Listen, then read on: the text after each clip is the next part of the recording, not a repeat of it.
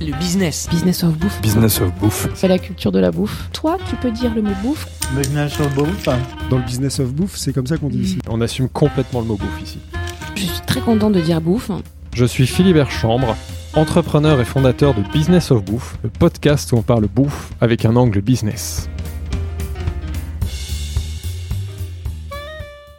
Bonjour à tous, bienvenue dans ce nouvel épisode de Business of Bouffe. Alors aujourd'hui, j'aurai le plaisir d'animer une nouvelle fois un épisode avec la reine de la restauration vertueuse.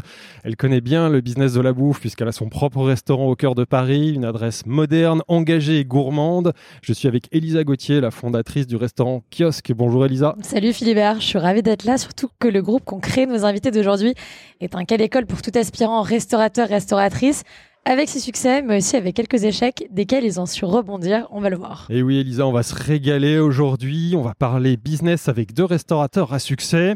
Ils forment un beau duo. L'un est chef, passionné d'art contemporain et de cuisine traditionnelle. L'autre est un maestro de la salle. Ensemble, ils ont signé déjà quelques belles réussites à Paris, des restaurants hors normes qui mêlent la générosité de la cuisine italienne avec le chic parisien. Nous sommes avec Alexandre Gisbert et Julien Ross, les fondateurs de Daroco Group. Bonjour Alexandre. Bonjour Julien. Bonjour. Salut Philibert. Alors, Salut Lisa. Alors Alexandre, Julien, dans cet épisode, on va évidemment revenir sur votre parcours, sur la création de vos restaurants. Vous faites partie aujourd'hui du petit cercle des restaurateurs parisiens à succès. Vous maîtrisez donc bien votre sujet aujourd'hui. On va donc en profiter pour analyser ensemble les, les raisons de cette réussite. Mais votre trajectoire, euh, comme l'a dit Elisa, n'a pas toujours été évidente. Euh, Vous avez connu notamment un bel échec lors de l'ouverture de votre second grand restaurant. Et à ce moment-là, vous avez eu l'humilité de reconnaître que vous étiez bien planté et surtout l'agilité pour pivoter rapidement et transformer cet échec en réussite. Et c'est en effet un magnifique cas d'école, on y reviendra. On parlera également de votre grosse actualité, l'ouverture d'une nouvelle adresse à Londres. Euh, donc on l'a compris, vous êtes des gars ambitieux et on n'a pas fini d'entendre parler de vous. Bref, il était temps de consacrer un épisode de Business of Bouffe à vous deux. On y va? Allez, c'est parti. eh bien, on va commencer par le début. Est-ce que vous pourriez vous présenter tous les deux, Alexandre, Julien, sachant qu'on a évidemment tout le temps du podcast pour revenir en détail sur votre parcours. Alexandre?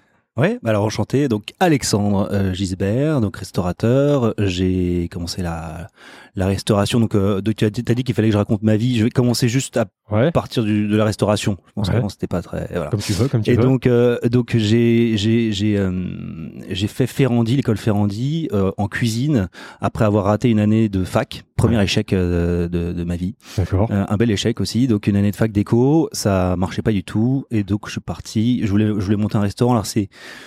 c'était un peu un rêve d'enfant. C'est un truc que j'ai toujours eu en tête. Et j'ai toujours su que je voulais monter un restaurant. Bizarrement, je suis parti sur autre chose, mais euh, mais je savais que j'avais ça. Et donc euh, j'ai décidé pour euh, monter mon resto de faire une école de, de cuisine. D'accord. Bon, ça, on va revenir sur tout ça. Attends. Euh, ouais, vas-y, t'inquiète. hein, J'ai plein de questions sur ton Ah, bah, sur ta formation. lançais, là. non, vas-y, vas-y, on va on va poser des questions. Et, et Julien, toi, en, en Bah- deux mots, comment tu te présenterais Bah écoute, justement, En Julien sachant que ton collègue, il a pas fait deux mots, mais c'est pas grave. Non, bah écoute, rapidement, euh, je rêvais d'être footballeur. Euh, j'ai pas réussi à faire des études. Euh, donc, euh, Cantalou euh, du côté maternel, euh, Québécois du côté paternel. Ah, super. Logiquement, euh, la restauration m'a tendu la main par mon cousin et je me suis retrouvé à travailler chez les Costes et j'en suis pas sorti. Et notre question rituelle à vous deux, euh, pourquoi la bouffe? Euh, alors justement, euh, moi c'est pas nécessairement, euh, je veux pas faire des, des réponses euh, comme certains en disant que c'était ma vocation. hein. Ouais, vas-y, on veut la, on veut la vérité. Et la toute simplicité, c'est, que bah, euh, j'avais en, en tout cas j'avais prévu de faire de la finance euh, parce que je vivais à Londres comme euh, 90% des gens qui savaient pas quoi faire. Ah, D'accord. Je me suis retrouvé à faire une école de commerce et à pas mettre les pieds et à me dire bon, euh, faudrait peut-être trouver quelque chose d'autre. Et puis euh, mon cousin qui bossait chez les Costes et qui m'a dit tiens, euh, bah, si t'as rien à foutre, viens bosser avec moi. Ouais. Et c'est parti de là. Et donc mécaniquement. euh, bah, j'ai pris beaucoup de plaisir parce que déjà je suis hyper actif et que Ça travailler sent. 15 heures par, Ouais. par jour euh, et courir partout déjà c'était cool et puis je parle anglais donc euh, pour draguer les meufs c'était cool euh, bon c'était hyper sympa donc après de fil en aiguille euh, j'ai pris pas mal de responsabilités euh, je peux la faire un peu plus longue mais bon euh, Non, mais c'est bien déjà. ouais. Donc, déjà, pas de vocation pour la bouffe. T'arrives à la bouffe pour d'autres raisons qui sont aussi louables, hein, évidemment. Et toi, Alex, pourquoi la bouffe? Alexandre, la bouffe? pardon. Euh, oh, je t'en prie. On peut Euh, t'appeler Alex? Euh, alors ma mère le fait, donc euh, je t'autorise. D'accord. Euh, pourquoi la bouffe? Déjà, j'aime bouffer, malheureusement, ça se voit un peu. Euh, J'ai peut-être Oh, même un petit problème avec la bouffe que j'essaie de gérer depuis quelques années. Bien, Euh, d'ailleurs. depuis 38 9 comment Tu gères mieux. Que gère de mieux en mieux euh, avec C'est vrai. 39 ans d'expérience, ça commence à s'arranger. commences, ouais, c'est bien. Et et euh, et, euh, et puis ouais, j'ai- en fait j'ai- j'aime beaucoup le, le, le restaurant. C'est vraiment un truc, c'est je- c'est un lieu dans lequel je me sens bien en général. Ouais. Je vais au restaurant depuis petit parce que avec la séparation des parents, en fait, quand je voyais mon père, on allait au restaurant et c'était un moment que j'adorais. Voilà, c'est toujours un lieu depuis petit vraiment je vais au resto et, euh, et j'aime beaucoup ça et donc euh, j'ai toujours voulu monter mon resto et voilà, c'est assez assez logique. Alors revenons sur ce que tu as commencé à dire, ton parcours. On va commencer par toi, Alexandre, parce que c'était le plus chaud. Il était dans les starting blocks. pour Ah, moi, je l'ai parti, moi, tu me lances. Euh, très bien. Donc euh, ta vie avant la bouffe, rapidement. Donc avant Ferrandi, toi tu es destiné à quoi? Tu as commencé à le dire. euh, Avant la restauration? Avant la restauration, euh, en fait, j'ai fait j'ai fait un, un- une j'ai fait un lycée public euh, avec un parcours un peu classique, euh, un peu un peu bourgeois. Fallait suivre une ligne. Ouais. Et donc j'ai fait un euh, comme j'étais un peu feignant, euh, bah, euh, économique et social, hein, comme comme tout le monde. Et donc voilà, et donc j'ai eu mon bac, euh, je savais pas trop où j'allais. Ouais. Et je te dis, j'avais toujours eu cette idée de- derrière la tête de monter un resto, mais je savais pas trop où j'allais. Et euh, et puis j'y suis dit, comme j'aimais l'écho, j'allais continuer l'écho. Et donc euh, il fallait que je fasse autre chose parce que je je j'allais même pas avoir mes rattrapages, je savais que c'était raté. Ouais. Et, euh, et je suis rentré à Ferrandi et là Bon. je me suis mis à bosser comme un comme un malade. Et là, ça te plaît, donc tu, tu bosses. Bah je sais pas si ça me plaît toujours, mais Non, ouais, d'accord. non. Ouais. Non, ouais, ça me plaît et, euh, et puis ça a un sens. Voilà. Ça a un sens et puis il y a un but. C'est-à-dire que je, le but c'est tout de suite d'ouvrir mon restaurant. Et donc je sais que je fais ça pour pour quelque chose qui a vraiment beaucoup de sens pour moi qui me plaît, qui ouais, qui m'excite. Et où est-ce que tu as fait tes armes ensuite? Alors mes armes, euh, j'ai fait euh, bah, j'ai fait une première euh, première année d'école. euh, c'est une sorte de classe préparatoire en fait parce que c'est un, bachelor. Ouais. J'étais pas j'étais pas très bon encore. Hein, je- j'avais pas bien compris et euh, donc euh, le mon prof me décide de m'envoyer dans un petit resto Ouais. qui s'appelle Anacréon, qui était dans le 13e, tenu par un chef breton, euh, euh, André Le Letti, et euh, qui était bon un peu à l'ancienne. Ouais. Un peu à l'ancienne, et donc euh, et c'est ça m'a fait du bien, je crois. C'était, j'avais peut-être besoin de ça à l'époque. Mhm. Euh, je vais pas dire que c'est bien, mais en tout cas euh, pour moi c'était pas mal. Et j'ai ensuite fait deux années d'école avec deux stages, parce que c'est des stages donc euh, six mois, un chez Eric Briffard, D'accord. deux étoiles dans le dans le huitième, et puis ensuite chez Pierre Gagnère. Belle maison. Belle, Belle maison, ouais, ouais. Alors, euh, ouais, ça, ça, ça a confirmé mon idée un peu sous-jacente que je préférais plutôt faire un bistrot. Ouais. Parce que j'ai vraiment ce souvenir quand je suis arrivé dans la cuisine de Pierre Gagnère.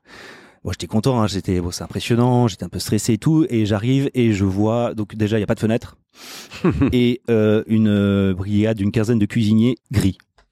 Et je me dis là, c'est chaud quand même. Enfin, moi, ça me donnait pas envie. Ouais. Ça me, voilà. Gris au sens, euh, salmine, fatigué. Ah oui. euh, il bosse euh, comme des. Gris et Ouais, voilà, parce gris avec voit des pas la lumière déjà. Et Comment Parce qu'il voit pas la lumière. Parce qu'il voit pas la Il lumière, bosse parce que forcément, il bosse tout le temps. Ouais. Et donc euh, voilà, et il bosse tout le temps et aussi il bosse tout le temps euh, dans une pièce euh, sans fenêtre. Ouais, c'est pas la même chose en salle où euh, voilà, il voyait des gens et ils échangeaient etc. Là c'est voilà, donc je- j'avais mon idée toujours que je voulais monter mon bistrot et donc ça ça m'a voilà, ça m'a confirmé dans ce sens-là et donc en sortant de Ferrandi, je suis allé au Troquet. Ouais. qui est un bistrot dans le euh, 15e, euh, qui était euh, donc le bistrot de Christian Chebest. Chebest, ouais. Voilà, et là j'ai fait deux ans là-bas. D'accord. Euh, j'ai adoré. après la formation. C'est une fois que t'es diplômé, hein, c'est Ouais, ça une fois diplômé. Ouais. Ouais, en fait, j'ai mangé là-bas avec ma copine de l'époque. J'ai mangé là-bas et et je mange. Je trouve ça super. J'adore l'ambiance, j'adore la bouffe. Et donc, je vais voir le chef et je lui demande s'il cherche quelqu'un. C'était le samedi. Et il me dit c'est bien. Tu veux que tu commences mardi Quel, quel poste? Oh bah je- c'était Ouais, euh, comme cuisine. hein. hein, ouais, ouais, ouais. ouais. Après, ça, ouais. je suis monté rapidement. Je sais plus exactement comment, mais euh, j'ai pas pu avoir le poste de second parce qu'il était pris. Ouais. Et ça, ça m'ennuyait un petit peu parce que j'aurais bien voulu l'avoir, mais euh, mais ouais.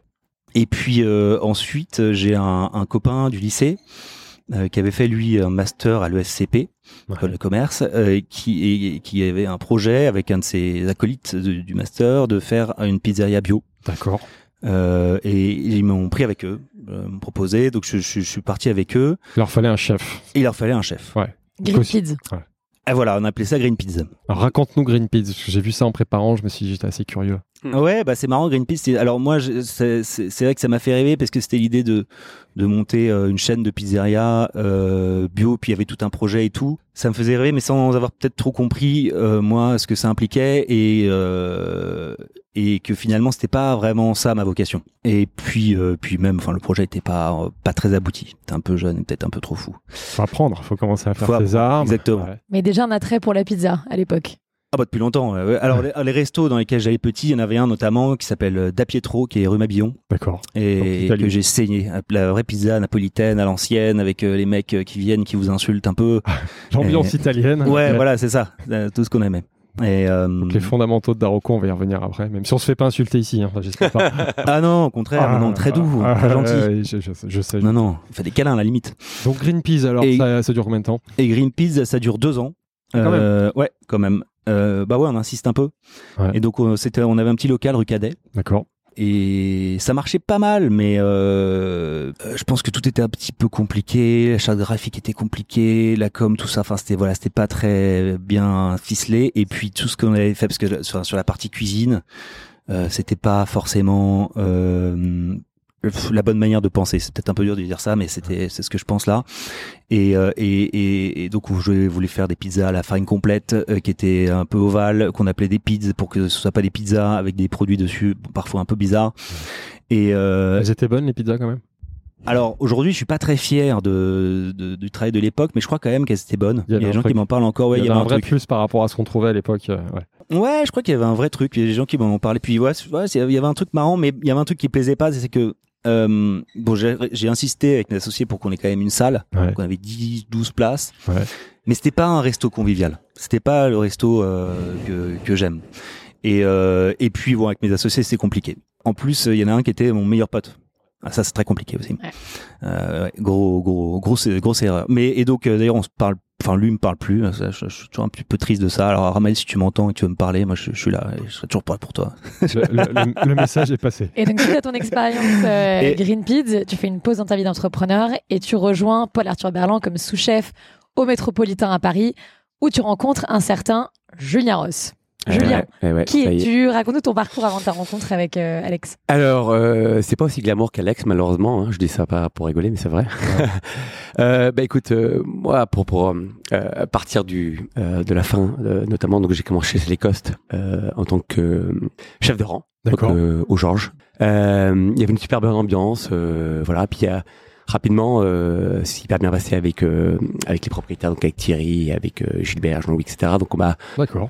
On m'a rapidement donné des responsabilités. Ouais. Euh, donc je suis passé de chef de rang à manager assez rapidement. Et Au Georges, ouais. au Georges, voilà. Ouais. Et donc euh, j'avoue qu'à ce moment-là, euh, c'est vrai que ce qui était cool dans l'école COS, c'est que c'était des années qui m'ont permis de comprendre beaucoup de choses aujourd'hui Ouais. euh, et essentiel pouvoir à- avoir la capacité à gérer des, des affaires qui, qui produisent et qui, Qui tournent du volume. Avec Voilà. du Donc, volume, exactement. Ça, on va y revenir à, à et vos ça, actus donc actuels. voilà. Ouais. Et donc euh, j'ai fait, euh, j'ai quand même bossé chez Cost assez longtemps parce que euh, ça m'a donné suffisamment. euh, J'étais à l'hôtel, euh, au Marly, etc. Donc j'ai fait pas mal de. T'as tourné dans les établissements du groupe. Exactement. Et puis euh, malheureusement est arrivé à 27 ans un moment où j'avais fait vite le tour et je pensais que j'avais un nouveau défi. Ouais. Euh, j'avais besoin de comprendre que pour ouvrir son restaurant et malheureusement euh, ouais apprendre d'autres choses, il fallait que j'aille chercher euh, euh, d'autres styles, etc. Donc je m'étais dit que quand même que fallait approfondir en tout cas les connaissances, Ouais. euh, c'est essentiel et que notamment peut-être faire un étoilé et à l'étranger c'était quelque chose qui pourrait peut-être me servir pour plus tard. Ouais. Et moi, j'étais un peu comme Alex, c'est qu'à ce moment-là, je voulais à terme ouvrir mon restaurant et je savais que j'avais pas suffisamment, en tout cas, de connaissances. Et d'éléments. Ouais, Ouais, d'accord. mais- Ok. Et donc, euh, donc, je suis parti à l'aventure avec mon cousin Charles d'ailleurs, euh, que je que j'embrasse d'ailleurs. Ouais. Euh, on est- du monde hein, déjà euh, depuis le début de ce podcast. Exactement, ouais, on va faire des dédicaces avec tout le monde. Euh, et on est partis tous les deux comme ça, euh, un petit peu à la recherche d'opportunités là-bas. Euh, J'ai eu un entretien avec Daniel Boulu, D'accord. euh, avec lequel ça s'est hyper bien passé. Et ce qui était hyper cool, c'est qu'il m'a dit, écoute, euh, moi j'aime beaucoup ton énergie. Je pense que tu as des choses à prendre chez nous, mais le seul truc, c'est que ben faut que tu commences en tant que runner. Ben, je dis carrément. Ouais. Et j'ai commencé comme runner chez Georges. et- Alors, Oh, runner, bah, runner, ça veut dire quoi pour nos euh, auditeurs runner, c'est celui, euh, bah, bah, bêtement, c'est celui qui, qui, qui amène les plats, en tout cas de la cuisine, Ouais. à la salle. Et en fait, tu sais ce qui est bon dans les dans les restaurants étoilés et c'est très hiérarchisé, d'autant plus aux États-Unis. Et tu Ouais. retournes du coup, entre guillemets, en bas de l'échelle. En euh, bas de l'échelle. Mais c'était tellement cool parce que, en fait, que j'ai vraiment appris le métier Ouais. de, une dans un scope très différent, en tout cas d'un spectre, Ouais. et dans le détail, euh, vraiment qui me manquait. Et surtout, on m'a approfondi des formations dans la cuisine, des formations dans le vin, euh, des formations de service, des formations de trucs qui, qui étaient tellement approfondies que j'ai fait mon école là-bas, vraiment. Ouais. Et donc, euh, j'ai été addict. Je te dis, c'était incroyable. J'ai bossé, je pense, quasiment pendant en trois ans. J'ai dû bosser euh, ouais, 7 sur 7. euh, ouais, j'ai dû, je suis parti euh, deux semaines en vacances entre temps. Ouais. Et j'étais, ouais, mais il y a en plus à New York, il y a une énergie dans, dans le métier qui est extrêmement euh, galvanisante en tout cas. Et bon, bref. Et en 2010, tu reviens à Paris, c'est ça? Et donc, euh, euh, euh, ouais, je fais vite mon tour. Et là, que je me dis, c'est le moment. Faut que j'ouvre mon resto. D'accord. Et donc, euh, euh, pendant, euh, j'ai pris un petit peu de temps pour m'installer et reprendre mes marques, etc. Et donc, euh, j'ai commencé à rechercher euh, et à monter mon projet à partir de 2011 Ouais. à peu près, et pour ouvrir mon premier restaurant en 2013. Euh, voilà, avec Alexandre Gisbert. C'est déjà avec Alexandre le premier resto. Ouais, alors, raconte-nous la, ah, bah- la rencontre. Alors justement, comment, la- comment vous vous retrouvez Sur quel projet Sur quoi? Alors le truc c'est que justement, euh, je vais faire ça assez court. J'avais un boulot un peu alimentaire chez les Coches à l'Esplanade euh, pendant le temps euh, que j'étais en train de chercher un truc. Et c'est vrai que je m'étais dit que c'était un petit peu dommage de ne pas chercher un- une expérience dans un petit bistrot. Et c'est vrai que euh, pareil, j'ai été manger avec euh, mon ex-copine à l'époque. On est allé manger chez Paul Arthur Berland et c'est vrai qu'avec le, le, propriétaire, il dit ah on cherche un petit directeur. Est-ce que ça te dit de venir chez nous? Je dis bah carrément, euh, ça pourra m'apprendre euh, de gérer un, un, un bistrot à, à l'échelle euh, euh, que je cherchais en tout cas. Ouais. Et, euh, et puis métropolitain, c'est ça? Métropolitain Ouais, exactement. Et C'est là euh, où tu rencontres euh, c'est là, euh, c'est là où on s'est retrouvé en fait. euh, le- le- pour l'anecdote, hein, je sais qu'on la raconte toujours, mais c'est pour t'expliquer un petit peu le contexte. Je le croise le premier jour et forcément Alexandre, euh, un petit peu euh, bah, fidèle à lui-même. C'est-à-dire, ça veut dire quoi? Explique à nos auditeurs. Comment est Alexandre la première fois qu'on le rencontre? Ah bah écoute, euh, je sais pas, euh, il a, il a peut-être un peu changé, hein, mais c'est vrai qu'il aime bien tester les gens en tout cas. D'accord. Et- Donc, et c'est comment il t'a que- testé? Comment il t'a testé? Bah écoute, il me regarde avec des yeux euh, extrêmement amoureux et un peu bizarres. C'est ironique. Non, mais non, non, il, il avait l'air, mais c'était très convaincant et il me regarde et me dit Putain, qu'est-ce que tu sens bon.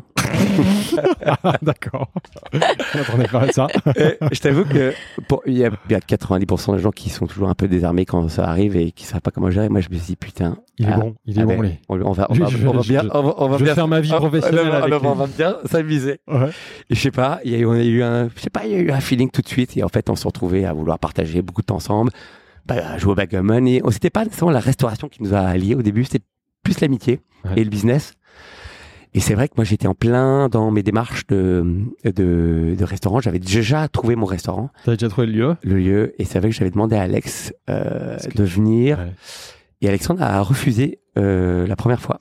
Non mais j'avais euh, le Ouais. truc c'est que Vas-y. c'est Non, non, ouais, oui. c'est pas j'ai pas vraiment refusé c'est que j'avais mon projet de restaurant. Ouais, parce que donc nous, on s'est arrêté avec toi sur Greenpeas. Après, qu'est-ce qui se passe? Eh ben je, Dans je ta tête, et- parce ouais. qu'il faut que ce- il faut que Ouais. je parte que ça, donc On je- sent que t'es pas épanoui là-dedans. ouais, ouais. ça va pas donc je quitte métropolitain. de manière un peu brutale j'arrive au métropolitain C'est là où vous vous rencontrez, d'accord Exactement. Donc euh, je reste, euh, je je suis resté moins d'un an euh, parce que il fallait que je bosse. C'était c'était temporaire parce que je, je, je, je voulais monter mon resto. Toi aussi, tu avais le projet de créer un truc, Ouais. un resto. Ouais, Donc, voilà, là où deux, Et donc c'était juste le temps ça. de monter mon resto. et J'avais déjà mon projet, j'avançais. Euh, finalement, euh, le premier projet a un peu changé, donc euh, il a fallu que je fasse autre chose. Mais en rencontrant Julien, j'ai rencontré son cousin, donc Charles Compagnon, qui est un restaurateur, D'accord, euh, qui est bon, qui est un très très bon restaurateur, qui montait à l'époque le Richer. d'accord. C'est Et donc, j'ai le Richer. ok. Rue Richer Ouais, à Paris. Rue Richer. Et, euh, et donc, je fais l'ouverture du Richer en tant que chef. On était euh, trois chefs. Il y a une manière de penser un peu particulière, mais qui fonctionne bien, Charles. Ouais. Et donc, il, y avait- il, y avait- il voulait trois chefs, mais pas de plongeur. Donc, on était trois chefs, mais on faisait la plonge. C'était assez marrant. Ouais. Et, et puis, euh, non, et puis avec Charles aussi, c'était, euh, j'ai fait ça un temps. C'était prévu que ce soit un temps pour l'ouverture. J'ai présenté un de mes, un de mes copains qui a été, euh, donc, euh, Adrien Bouchot, qui a été le vrai, le vrai chef. Ouais. Et, euh, et j'avais mon projet, je voulais monter mon resto et c'était finalement mon, entre le, ce, ce- mon projet de resto et le de Julien, on était vraiment, on ouvrait à peu près en même temps. Mais finalement, euh, Julien nous prévoyait d'ouvrir en septembre 2013, moi aussi à peu près. Et puis finalement, je crois que mon associé voulait plus le faire, D'accord. euh, un peu au dernier moment. Et donc euh, on a laissé tomber. Je me suis dit c'est pas grave, j'ai reparti sur autre chose. Et Julien, euh, Julien ouvrait donc euh, Roca en D'accord. 2013. Il avait pas de chef. Mais. Les ouais, je crois avait prévu de pas avoir de chef et que ce soit moi en fait. Donc c'est le projet de les- Roca qui a été le déclic de votre association. En fait, deux semaines Ouais. avant, en fait, j'avais j'avais galéré pour trouver quelqu'un, euh, voilà, euh, qui pouvait prendre la place de chef, etc. Et c'est vrai que j'avais proposé un petit peu en, en catastrophe Alex euh, de dire, écoute, il vient me filer un coup de main, mais vraiment sincèrement, hein, il pense que c'est pas vrai, mais c'était vraiment sincère. Je lui dis, écoute, viens juste euh, m'accompagner en tout cas le temps euh, que je trouve quelqu'un. Ouais. Euh, Ça me plaît. Et Alexandre voulait pas me laisser dans la merde, donc euh, il a quand même accepté. C'est quand même mon copain. Hein. T'as devenu très pote. Tu, tu le fais, tu le fais par amitié. Et non, non, temps, je me dis, non, je me dis pas que par amitié, parce que je me dis, ouais, ouais, je, je, je lui ai dit, je me rappelle, parce que je voulais pas faire de fausses promesses, je lui ai dit, je reste trois mois. Je reste trois mois et, euh, et voilà.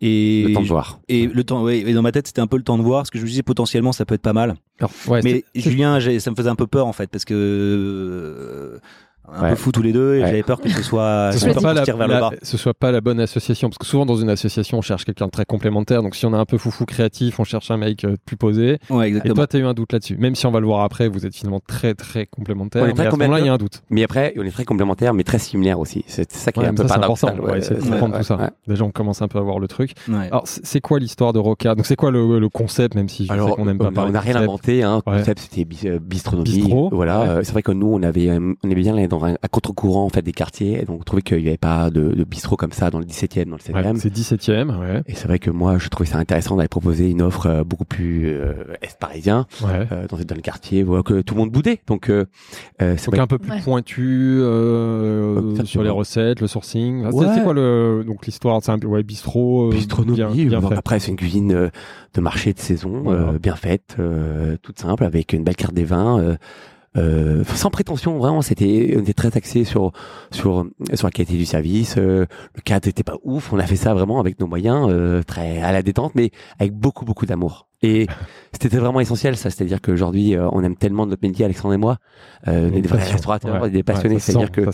Que quand les gens venaient chez nous, ils ont quand même, ils étaient galvanisés par ça. Et c'est vrai qu'on n'était pas, pas les, les plus techniques, mais en tout cas, on aimait vraiment ça. ça allait dans l'assiette. On on n'a va- jamais senti ça comme un boulot. Donc la, Mm. la collaboration se passe bien. Ouais, vous décidez de vous associer et ensuite vous décidez de lancer Rocco.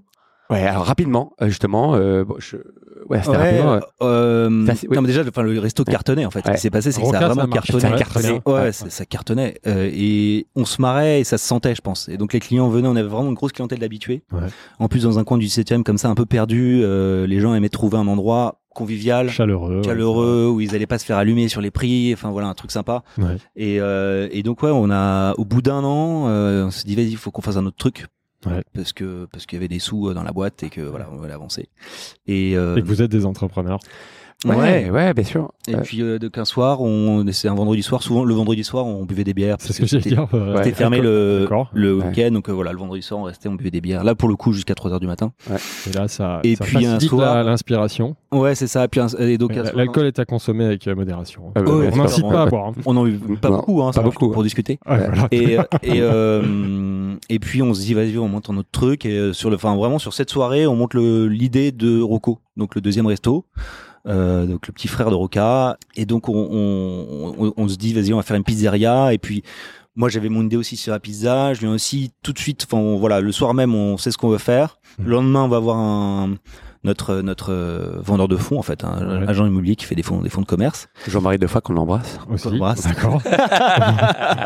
on, embrasse beaucoup de monde. hein, il, il doit écouter en plus. Ah me ouais, dit, donc, ouais, j'espère j'espère bon, on lui enverra le lien Bah, dé- déjà, avec tous les gens qu'on a salués, ça va faire du bien. Ah mais il y en a encore plein d'autres Ah, bah, euh, j'ai- on a prévu, j'ai une liste. Hein. Ah, super, vas-y, et, vas-y. et, euh, et donc, et il nous trouve le jour même un, un, un resto, Il est, fait un il est angle. efficace. Vous lui faites une belle pub en plus. Ouais. Le jour Ah, non, mais non, mais il est très très fort, tout le monde le connaît, hein. Ouais, il a pas besoin de pub. et, euh, et donc il nous trouve le jour même deux, il nous propose deux trucs, euh, un euh, à, à à Levallois, Le Valois. à Levallois, et puis l'autre dans la même rue que Rocco, que Roca. Ouais. Euh, c'était un petit Indien qui faisait un angle, et donc on, bon, on kiffe ce truc, on, on le prend. Le fait que ce soit à côté, c'est pratique, en pratique. plus. ouais, voilà. Alors, euh, c'est vrai que ce qui est, ce qui est fou avec, je, avec Alexandre et moi, c'est que bizarrement, sur les trucs d'intui- d'intuition, en fait, on a la plupart des temps les mêmes. Et c'est vrai que sur la pizzeria, on avait exactement les mêmes envies sur la façon de faire ce, ce concept-là. Mais j'aime pas le mot concept, mais Ouais. de réapproprier en fait le, le, le- la pizzeria un petit peu dans l'air du temps. Et c'est vrai qu'on était, c'était avant le Big Mama, etc. Et c'est vrai que nous on voulait défraîchir, tu sais, le côté un peu d'Apietro avec les, les, les serveurs euh, qui t'insultent, euh, avec les nappes, Ouais. etc. Donc euh, Ouais. voilà, euh, remettre un coup de mot de modernité. Voilà. C'est- C'est vrai que c'était l'intention de, de de la pizzeria cool. Elle était elle était partie de ça. Et c'est vrai que le le lieu quand on a vu, euh, c'était un petit angle euh, au bout. euh, C'est vrai quand on est rentré avec Alexandre tout de suite. Mais Il y ça a un nous coup de a- cœur. Non mais il y a, a eu, Ouais. ça nous a fait ça a fait sens en tout Vous cas. avez dit c'est là. Pourtant, ça ressemblait pas à grand chose. Ça ressemble pas à grand-chose. C'était tout fermé avec des rideaux Et- partout. Mais un local d'angle euh, et, et Ouais, et puis vraiment prometteur. très, c'était un petit peu oppressant. Ouais, c'était oppressant. En fait, il fallait vraiment se projeter. Ah, vrai mais on qu'on a a, kiffé. on l'a senti tout de suite et on a eu la même envie de le re- euh, recréer. En fait, en c'est marrant parce qu'il a l'image de vraiment ce qu'on avait pensé au début. Donc ça, c'est Ouais, cool. Euh. Et donc, euh, c'est des Donc, éléments une pizzeria, tu peux évidemment consommer sur place. Ouais. Et- Monoproduit. quel- Monoproduit. euh, bon, Et quel type de pizza? Qu'est-ce qu'elles ont de différent ces pizzas? Donc on a Alors- compris que tu avais déjà joué sur la pizza avec euh, Green Peas, mais euh, donc là, Alors type de pizza modèle, euh, moi je dirais que notre modèle quand même, c'est à l'époque c'était euh, c'était Julien Cohen. Euh, on aimait beaucoup euh, Grazier. Ouais. Euh, à côté de Bastille, Ouais. on allait souvent et voilà, c'était un peu notre modèle de pizza. Donc là, pour le coup, c'était vraiment une pizza romaine. d'accord. Euh, et je faisais la pizza parce que voilà j'aimais bien puis après on a on a pris quand même des chefs pizzaiolo mais j'ai je- je- voilà j'avais les mains dedans Julien était en salle puis on se partageait avec le Roca et c'était C'est un- euh, C'est un, véritable art, hein, la vraie pizza. Toi, tu as été formé euh, parce qu'on va- Ah, où est-ce j'ai que tu fait, te euh, formes Ah ouais, il la a fait pizza j'ai Ouais. euh, fait l'école française de pizzaiolo avant euh, avant Green Peas donc j'ai j'ai des Ah, bases voilà, à ce moment-là, mais ensuite la pizza c'est voilà si on veut le, le Travailler je suis pas un bon ouais, du, ouais. pas du tout un bon pizzaiolo Ouais. Euh, mais j'arrive encore ça- à mettre la pizza dans le four ce qui est pas si simple que ça Il y a un geste, ouais. Il y a un geste. Et, euh, et, et donc, euh, en fait, c'était un petit resto, mais qui était, on a fait ça avec peu de moyens, mais c'était vraiment joli. Ouais. C'était, euh, ouais, c'était, voilà, on s'y sentait vraiment très très bien. On avait nous complètement ouvert, donc c'était très vitré, c'était très lumineux. Ouais. Et euh, bah, c'est cartonné aussi. On avait, euh, je crois, 40 places assises et on faisait, euh, je crois, 100, plus de 100 par jour. Enfin, 120 c'était, en euh, moyenne, 120, ouais. Ouais, 120, ça- voilà. C'est le bordel. Et Elles puis tous les soirs, le bordel. Elles étaient bonnes, les pizzas Ouais, Euh, c'était bon. c'était bonne. Bah ouais, c'était- en fait, les- donc alors c'est la pizza romaine. Aujourd'hui, c'est plus trop ce que ce que ce que j'aime, mais euh, mais c'est en fait c'était avec des bons produits. C'est-à-dire que à l'inverse de ce qu'on avait fait avant à, à Green Pizza, aller chercher des produits bio qui n'étaient pas forcément euh, faits chez des bons producteurs. Là, on prenait des bons produits, on mettait ça voilà sur la pizza, donc c'était bon. Et puis on avait, je crois, deux ou trois entrées et deux desserts, Ouais. euh, dont euh, une mousse au chocolat. Euh, qui était une recette que j'ai récupérée qui est, voilà et qu'on fait toujours ici D'accord, c'est celle, que- celle qu'on a goûté tout à l'heure. Ah ouais. Pas trop manger par contre. Je confirme. Voilà. Je pense que les gens venaient un peu pour la mousse au chocolat. C'est c'est logique Et- dans une pizzeria. Voilà. Ouais, et bien. puis et puis euh, et ouais donc on, voilà on a ouvert ça en octobre je crois 2014 Ouais, un an plus tard un an après Ro- Roca. Ouais, et ça cartonne. Donc, et ouais ça cartonne et puis c'est sympa il y a super ambiance on s'y sent bien et là avec Julien on se dit mais attends mais l'italien c'est vraiment trop cool. Euh, vraiment ça enfin on, on, on se le dit hein c'est il y a un truc particulier dans l'italien c'est que c'est facile. Les gens viennent c'est simple euh, ça parle à les tout le plats sont simples monde. ça parle à tout le monde ils viennent en Ouais, famille ou entre potes euh, c'est voilà c'est cool et donc on se dit on veut faire d'autres italiens Il y a un sujet business, on en parlera après, c'est qu'en plus c'est une cuisine qu'on maîtrise assez facilement, qui dégage Pas. des marges euh, normalement intéressantes. Alors, Si. c'est pas si vrai ça pas à ce moment-là, non c'est pas si vrai C'est pas si Euh, vrai. Non, ça, ça, ça, je pense qu'on peut revoir ça, mais euh, oui. euh, Ça dépend de ce que tu mets dessus en fait. Ouais. hein. Ouais. Parce que quand tu Tu mets de la bon qualité, jambon de Parme, ouais. euh, tu vois, un peu vieux, c'est très cher. Ouais, Je, je t'avoue que Euh, nous, on galère un peu sur, pour maintenir ses costes euh, vraiment Au, au ratio euh, pour gagner de l'argent. C'est vrai que ça, on fait pas, on, on choisit vraiment des, très- des produits de très bonne qualité et ça a un prix. On entend souvent que les gens vont sur la restauration italienne, notamment pour ça. Bah, Vous, c'est pas le cas. Ben, Et sur vos pizzas, c'était quoi votre coût matière, par exemple? Alors tout dépend. à l'époque, je, je, je t'avoue, je m'en souviens pas. En moyenne Euh, euh, gros, grosso modo, on était quoi? On était à, on était à 20, 22% de coût de matière euh, en moyenne. Et d'ailleurs, au. Roca, mais bon, Roca c'est différent parce que c'est, j'étais en cuisine, on changeait tout le temps là, mais j'avais, j'étais à souvent au moins de 20. Ouais. D'accord. Donc c'est pas, non, moi comme ça, spontanément, je me suis dit, c'est ce genre d'établissement Ouais. plus rentable, ce qui va pousser les entrepreneurs à vouloir dupliquer le truc. Non, c'est pas évident. Bah, Toi, euh, typiquement, sur un Dans un bistrot versus où tu peux appeler ton fournisseur pour savoir ce qui est pas cher le lendemain, euh, tu vois, et travailler ces produits-là. Ouais. Bah là, tu peux faire des prix de dingue, et Ouais. surtout que les gens veulent, euh, enfin, t'as aussi vraiment la, la, la, la notion de, de, de prix Mhm. pour le client final. Mhm. et combien il est prêt à mettre dans euh, bah, dans un plat Ouais, euh, alors de viande, une dans une pizza, limites, ou ouais. euh, puis après on peut voir aussi dans un kebab. Ouais. Et, et on n'a pas la même notion de prix en fait dans ces Ouais, trucs-là. Et donc, complètement. voilà, on- en fonction du produit. c'est pas forcément si simple. Après la pizza, ça rapporte énormément quand on fait la mauvaise qualité. Là, c'est sûr, euh, Ouais. les farines pas chères, euh, fromage pas cher, ça coûte, ça rapporte énormément. Et en parlant de kebab, du coup, en 2015, rebelote, vous vous ennuyez, vous voulez lancer un nouveau projet. Et là, vous ouvrez un troisième business qui est donc un kebab gourmet rue du Faubourg Saint-Martin. Et vous travaillez avec une jeune chef montante à l'époque, Chloé Charles. Racontez-nous ce, ce nouveau projet.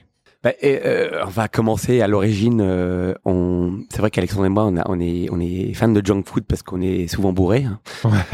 et, euh, et donc C'est vrai c'est que bien de l'assumer, c'est vrai, que moi, moi qui ai vécu quand même en Angleterre pendant assez longtemps, c'est vrai que le kebab euh, en fin de soirée, c'était quand même un truc essentiel et avait capacité d'en manger des très bons. Ouais. Et à Paris, euh, malheureusement non. Donc on s'est quand même dit putain, il y a quand même un truc à faire. Mais bon, c'est blague à part, pas pour nécessairement être euh, en gueule de bois, hein, mais Ouais. euh, non, c'est vrai que euh, je sais pas, y a- y a- c'était parti de de changer les les codes. Ça, ça a été un succès euh, vraiment euh, euh, assez impressionnant, euh, pas nécessairement d'un point de vue business parce que on avait mal euh, conçu le truc et je pense qu'on était encore un peu jeune dans nos têtes. On n'avait pas anticipé en tout cas la façon de bien construire euh, ce restaurant pour euh, ces types de, de clientèle. Et forcément, nous, on avait visé un, un ticket moyen à 25 euros parce qu'on avait pensé que les gens allaient s'installer à table, qu'ils allaient boire des cocktails, etc. Et que finalement, le concept du, du, du kebab, c'est que le mec, il va payer 12 balles Et, et il va se casser. Ouais, ça. Et donc, le truc, c'est que, euh, putain, et on se donnait les moyens, excusez-moi pour le, le, pour les mots un peu durs, hein, Ouais. mais on se donnait, on se faisait, ouais, on s'embêtait à faire des choses vraiment de qualité et, et on a vu que c'était compliqué à mettre un certain prix et que les gens râlaient en tout cas sur le prix et on, on gagnait pas bien notre vie avec ça. Est-ce que dans l'imaginaire, ça reste un produit de street food euh, accessible? Oui, je pense À que à, refaire, je pense qu'on aurait pu, on aurait pu mieux le faire. Euh, Peut-être pas dans un type de restauration, c'est-à-dire que plutôt euh, beaucoup plus euh, de, ça- de en fait, euh, avec une pas de place assise. Et, et donc euh, euh, donc voilà, donc pas de place assise et plutôt des gens qui prennent ça à remporter. Et donc voilà, non mais euh, c'est à refaire, euh, c'est possible, je pense. Donc ça, ça marche moins bien. Des trois, ça, des trois ça premiers marchait pas mal. Il y a- lancez, non, mais il y a quand ouais. même un truc, c'est que euh, et c'est encore la notion de prix, c'est-à-dire que ça marchait pas mal, mais ça cartonnait pas. Ouais. Et moins, euh, moins que les deux premiers. moins que les deux premiers. Ok. Et Donc là, j'en ai pris une claque. On a dit, oh merde, on fait un resto, ça cartonne pas, c'est bizarre. Et, euh, et- Ouais, ouais, c'est ça, on s'attendait pas. Qu'est-ce qui se passe C'est quoi ce bordel là. Et euh, et euh, et en fait le truc c'est que alors c'était on a fait effectivement toute la carte et tout la cuisine avec Chloé euh, que j'embrasse d'ailleurs euh, qui était qui était j'ai qui- son nom sur la liste. et voilà c'est c'est euh, donc elle c'est bon, j'étais avec elle à l'école c'est ma meilleure pote et on a fait ça c'était très sympa on faisait la Ah, on c'est faisait- avant ou après qu'elle ait fait Top Chef là euh, ah c'était bien avant Avant. Ah, c'est bien avant. ouais, Ouais, D'accord. euh, Là, on est en c'est en 2015. 2015. Ah oui, 2015. Alors, on a ouvert c'est en Top Chef. en- on a ouvert le 15 mai 2015 D'accord. Et, euh, et en fait, le truc, alors déjà, on faisait tout nous-mêmes. C'est un boulot en fait, hein, on se rend pas compte, mais euh, faut faire les pains, faut Mm. mariner la viande, faut Ah, piquer la viande pour faire les broches. Un kebab, quand on veut le bien Et- faire, euh, ah ouais, c'est du boulot. Euh, toutes les sauces, parce qu'on faisait évidemment toutes les sauces nous-mêmes. Euh, faut, euh, on achetait les cornichons frais pour faire les pilles nous-mêmes, euh, les mettre au vinaigre. Enfin, tous ces trucs-là, c'est un boulot monstrueux. Ouais. Euh, la, la viande, ça coûte cher. Mhm. Et sauf que donc euh, donc il y a quand même beaucoup de viande dedans, euh, beaucoup de travail, et euh, le client est pas forcément prêt à payer cher. Un kebab c'est 4,50. Ouais, c'est ça. Et euh, donc nous on le vendait, alors je crois que de mémoire c'était Oui. 9 mais 12 avec les frites. Avec frites. Ouais. Euh, et, et c'est beaucoup pour pour un kebab. Et donc euh, justement toujours cette notion de prix euh, final pour le client final, c'est que euh, le, le client est prêt à mettre plus dans une pizza que dans un kebab. Ouais. Et pourtant euh, la pizza ça coûte moins cher à faire qu'un Ouais. kebab. Mais il la mange sur place. Et en plus, il la mange sur place. Et puis, il y a un côté convivial, sympathique. On boit du vin, on boit des cocktails, on reste un peu. Euh, et, et voilà. Et donc, euh, Moi, je peux juste revenir aussi sur le. Excuse-moi, Alex, t'as pas fini. Ouais. Vas-y, vas-y. il aime bien me couper. Ouais, ça- Non, au contraire, t'as vu, il est bienveillant. Non, non, non, vous, êtes, vous êtes mignons tous les deux. Non, non, mais et, et, euh, bah, j'ai j'ai- j'ai oublié du coup. Ah merde. Ah ouais, Ça- pourtant, ça c'est étonnant parce que dans la même période, je t'écoute, hein, mais je suis d'accord que les, les consommateurs sont pas prêts à mettre un certain prix pour certains produits, mais dans, dans la même période, on a Big Fernand qui, euh, qui, qui sort son offre de, de, de burgers euh, qualitatifs qui vont plus cher et lui, il y arrive. Alors, Ah. c'est le burger. Ouais. Pas exactement pareil. Ouais, moi je pense que euh, si on peut revoir, en fait, il y a sur ce projet-là notamment, je pense que c'était aussi le, le quartier qui allait pas ouais, avec Ouais, euh, euh, le, le positionnement et en fait l'offre. Euh, je pense qu'on aurait fait ça dans un quartier euh, sixième, 16e, 8e, truc comme ça. Peut-être que ça aurait été beaucoup plus. Euh, ça, aurait- ça aurait, ça aurait plus marché, je crois. Et, Et on, c'est- on est en 2015, c'est relativement tôt. Peut-être qu'aujourd'hui, ça pourrait remarcher quand même Ouais, un kebab de qualité, non? Pas- non, pas sûr, parce pas sûr, que pas sûr. il y a des kebabs justement euh, voisins Ouais. avec des prix beaucoup plus bas. Ouais. qui sont. euh, Ouais, ils font exactement. pas la même chose, Ouais. mais la, la, la notion de la différence, les clients sentent Ouais. que c'est différent, mais, mais ils sont pas prêts. Ouais, ils, sont bien pas, sûr. ils sont pas prêts à mettre Ouais. le double du prix. On y reviendra après Ouais, avec le ça. Daroko 2, justement, enfin qui n'était pas Ouais, Daroko 2, bien où je crois que vous avez un peu même, le même sujet sur le, le- Ouais, prix et la différence entre la valeur perçue. Et et- puis, et puis sur le kebab, il y a aussi un autre point qui était important, c'est le, le parce que c'est toujours les équipes, hein, ça, c'est, c'est essentiel. Et euh, pour faire du kebab comme ça, il faut des, des cuisiniers qualifiés. Ouais. Et les cuisiniers qualifiés, bah, ils ont Ils sont souvent pas très envie de travailler dans Ouais, un ils kebab. veulent- veulent pas faire du kebab. Ouais. Et même un, même avantages en plus. euh, du- Même un kebab gourmet, quoi. Exactement. Ouais. C'est vrai que. J'ai eh ben, quand même ma ouais. question là, j'a- j'attendais le troisième, le délire sur les noms là, Roca, Roca, enfin, Roca, Rocco, et là on l'a pas dit, celui-là c'est Rococo. Alors justement, Alexandre, il va me regarder parce que justement, c'était pas la volonté d'Alex. Et c'est vrai que j'ai commencé Roca. Alors, c'est pas très inventif du tout. Hein. Ça vient Il y a, y deux histoires. hein. Ouais, vas-y, Donc, bah, euh, deux deux. histoires. euh, alors, Nos pour- auditeurs pour- jugeront lequel pour- des deux histoires est la plus crédible. Pour, pour, pour les, pour les romantiques, euh, c'est c'est le verlan de Caro, mon ex-copine. Ça, c'est la vraie histoire. Euh, c'est mignon. Et puis, pour les moins romantiques, euh, moi, je, je m'appelle Ross. Mon ancien associé s'appelle Carlotti. Et donc, c'était les deux Ah. premières syllabes de. bien. Voilà, donc Roca. Donc, euh, voilà, à, Roca, à ça vous vient- décider. Roca, ça vient de là, et après vous êtes avez décliné. Rocco, Rococo, et, Et donc, après, pour la pizzeria, Rocco, c'est quand même plutôt facile. Ouais, euh, les Rocco, italiens. Ouais. Et Rococo, euh, bah, euh, ouais, euh, bah, C'est- c'est pas. C'est- C'est venu tout seul en fait. C'est C'est évident. On Et on que vous s'en pas trop pris la tête sur les noms, mais c'est bien, c'est efficace. En fait, on s'en fiche des noms un peu. Ouais, c'est pas c'est très vrai, important pour un resto. Faut que ça sonne bien, que ce soit facile à retenir, voilà, que ce soit court. facile à retenir. Faut éviter les jeux de mots. Exactement. euh, typiquement, Ouais, voilà, il y a des pas- trucs comme ça. ouais, voilà. Ouais, euh, voilà, je trouve qu'il faut éviter les prénoms. Mais donc là, c'est voilà, ça, c'était c'était simple et on s'est jamais trop pris la tête c'est ça, ouais. On n'a pas envie de vraiment réfléchir trop longtemps là-dessus. Euh, c'est la l'énergie perdue, je pense, pour des choses qui sont plus importantes. Donc ça, c'est très clair. Donc vous réussissez dans ces premiers petits business, enfin petit business, il n'y a pas de jugement de valeur, c'est juste par rapport à ce que vous allez faire derrière. On comprend que le dernier, euh, il marche moins bien parce que vous êtes habitué à des gros succès.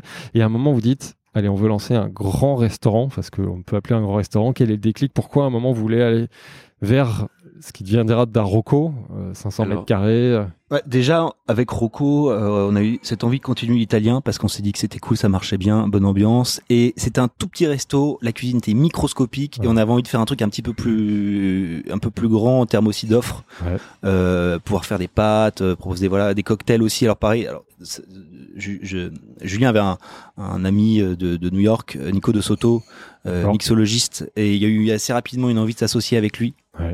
Et donc pareil d'intégrer les cocktails, etc. Et, euh, et ça c'est un truc qu'on avait en tête, mais on faisait pas de recherche active là-dessus. Ouais. C'était voilà, on l'avait plus en tête.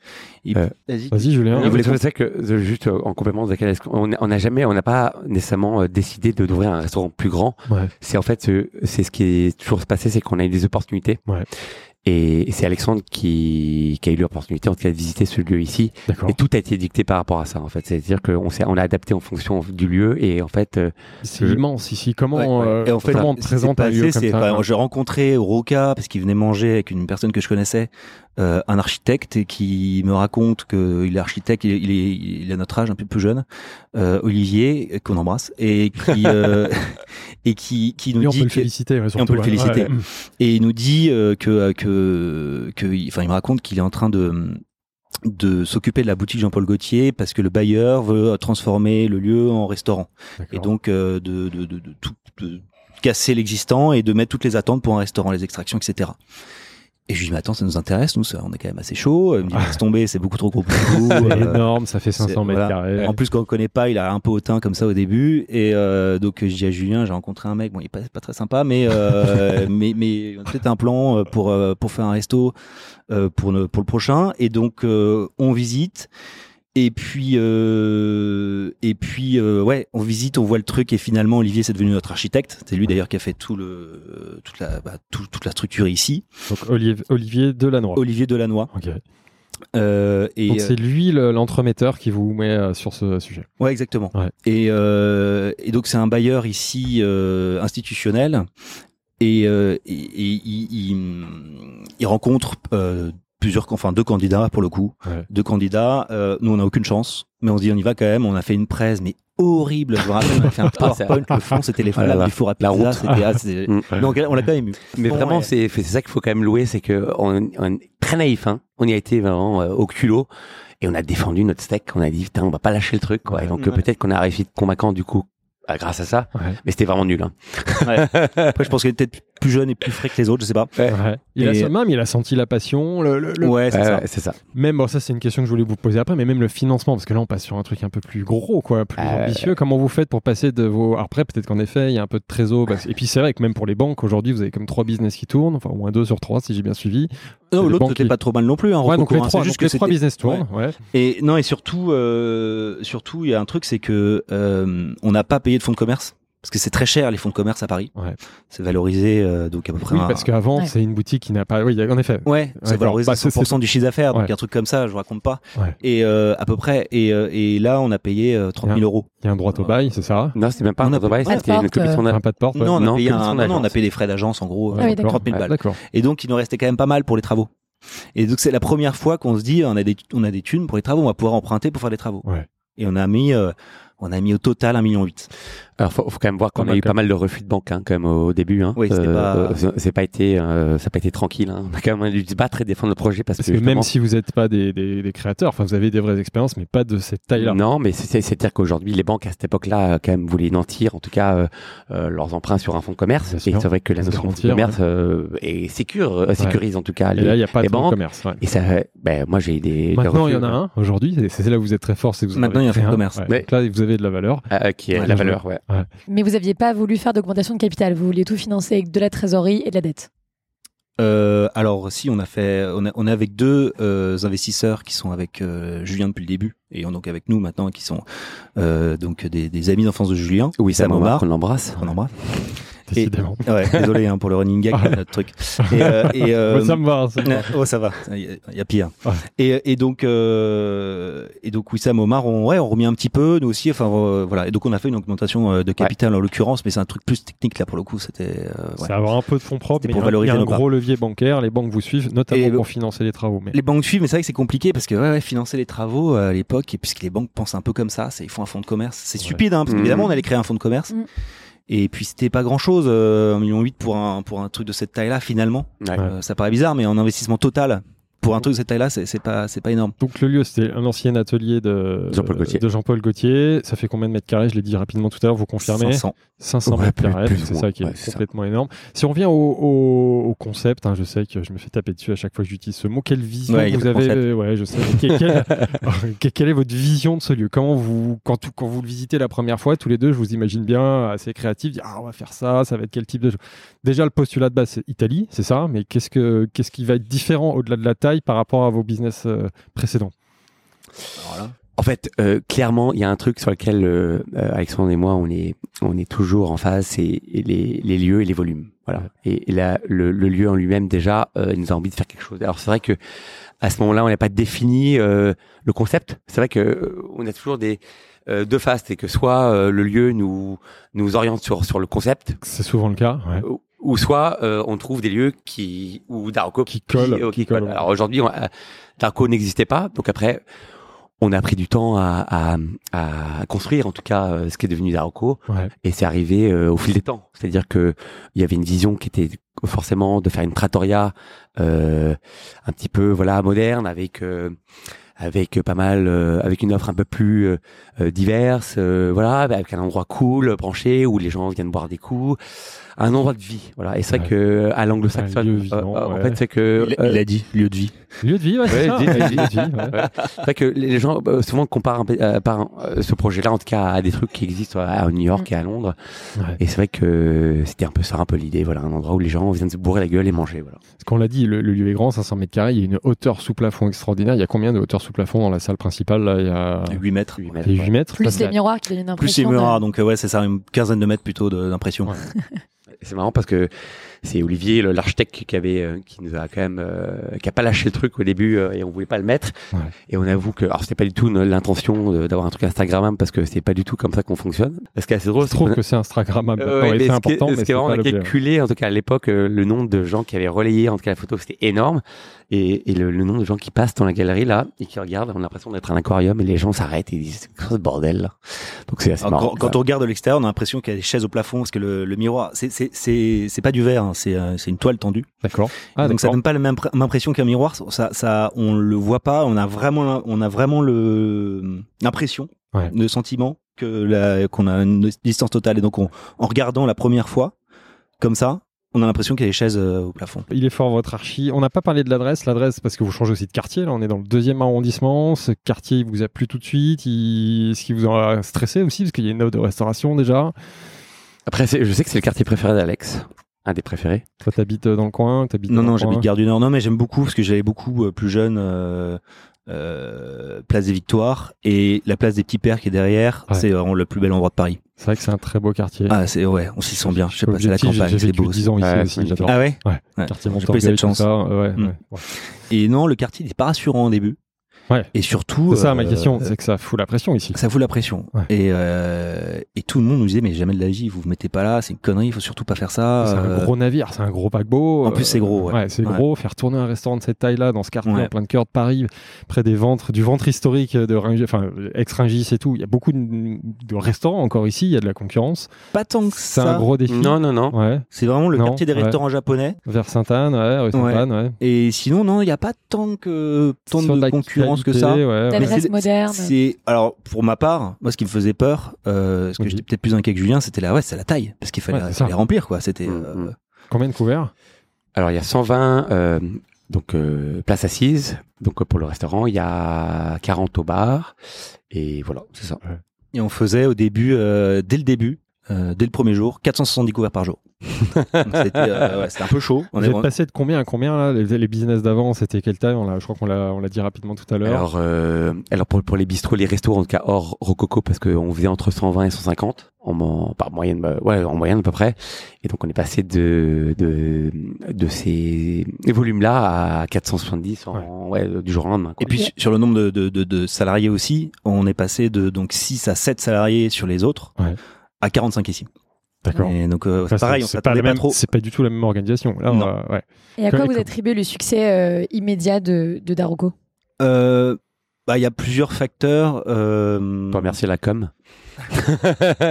Alors voilà, donc, c'est- déjà on, on apporte quelque chose euh, de d'un peu différent. L'endroit est très beau, Euh, et puis on a pensé tous les, il y a, il y a tout, on a pensé à tous les aspects de la restauration, c'est-à-dire qu'à force quand même, avec l'expérience, on sait ce qu'il faut pour que les clients soient contents.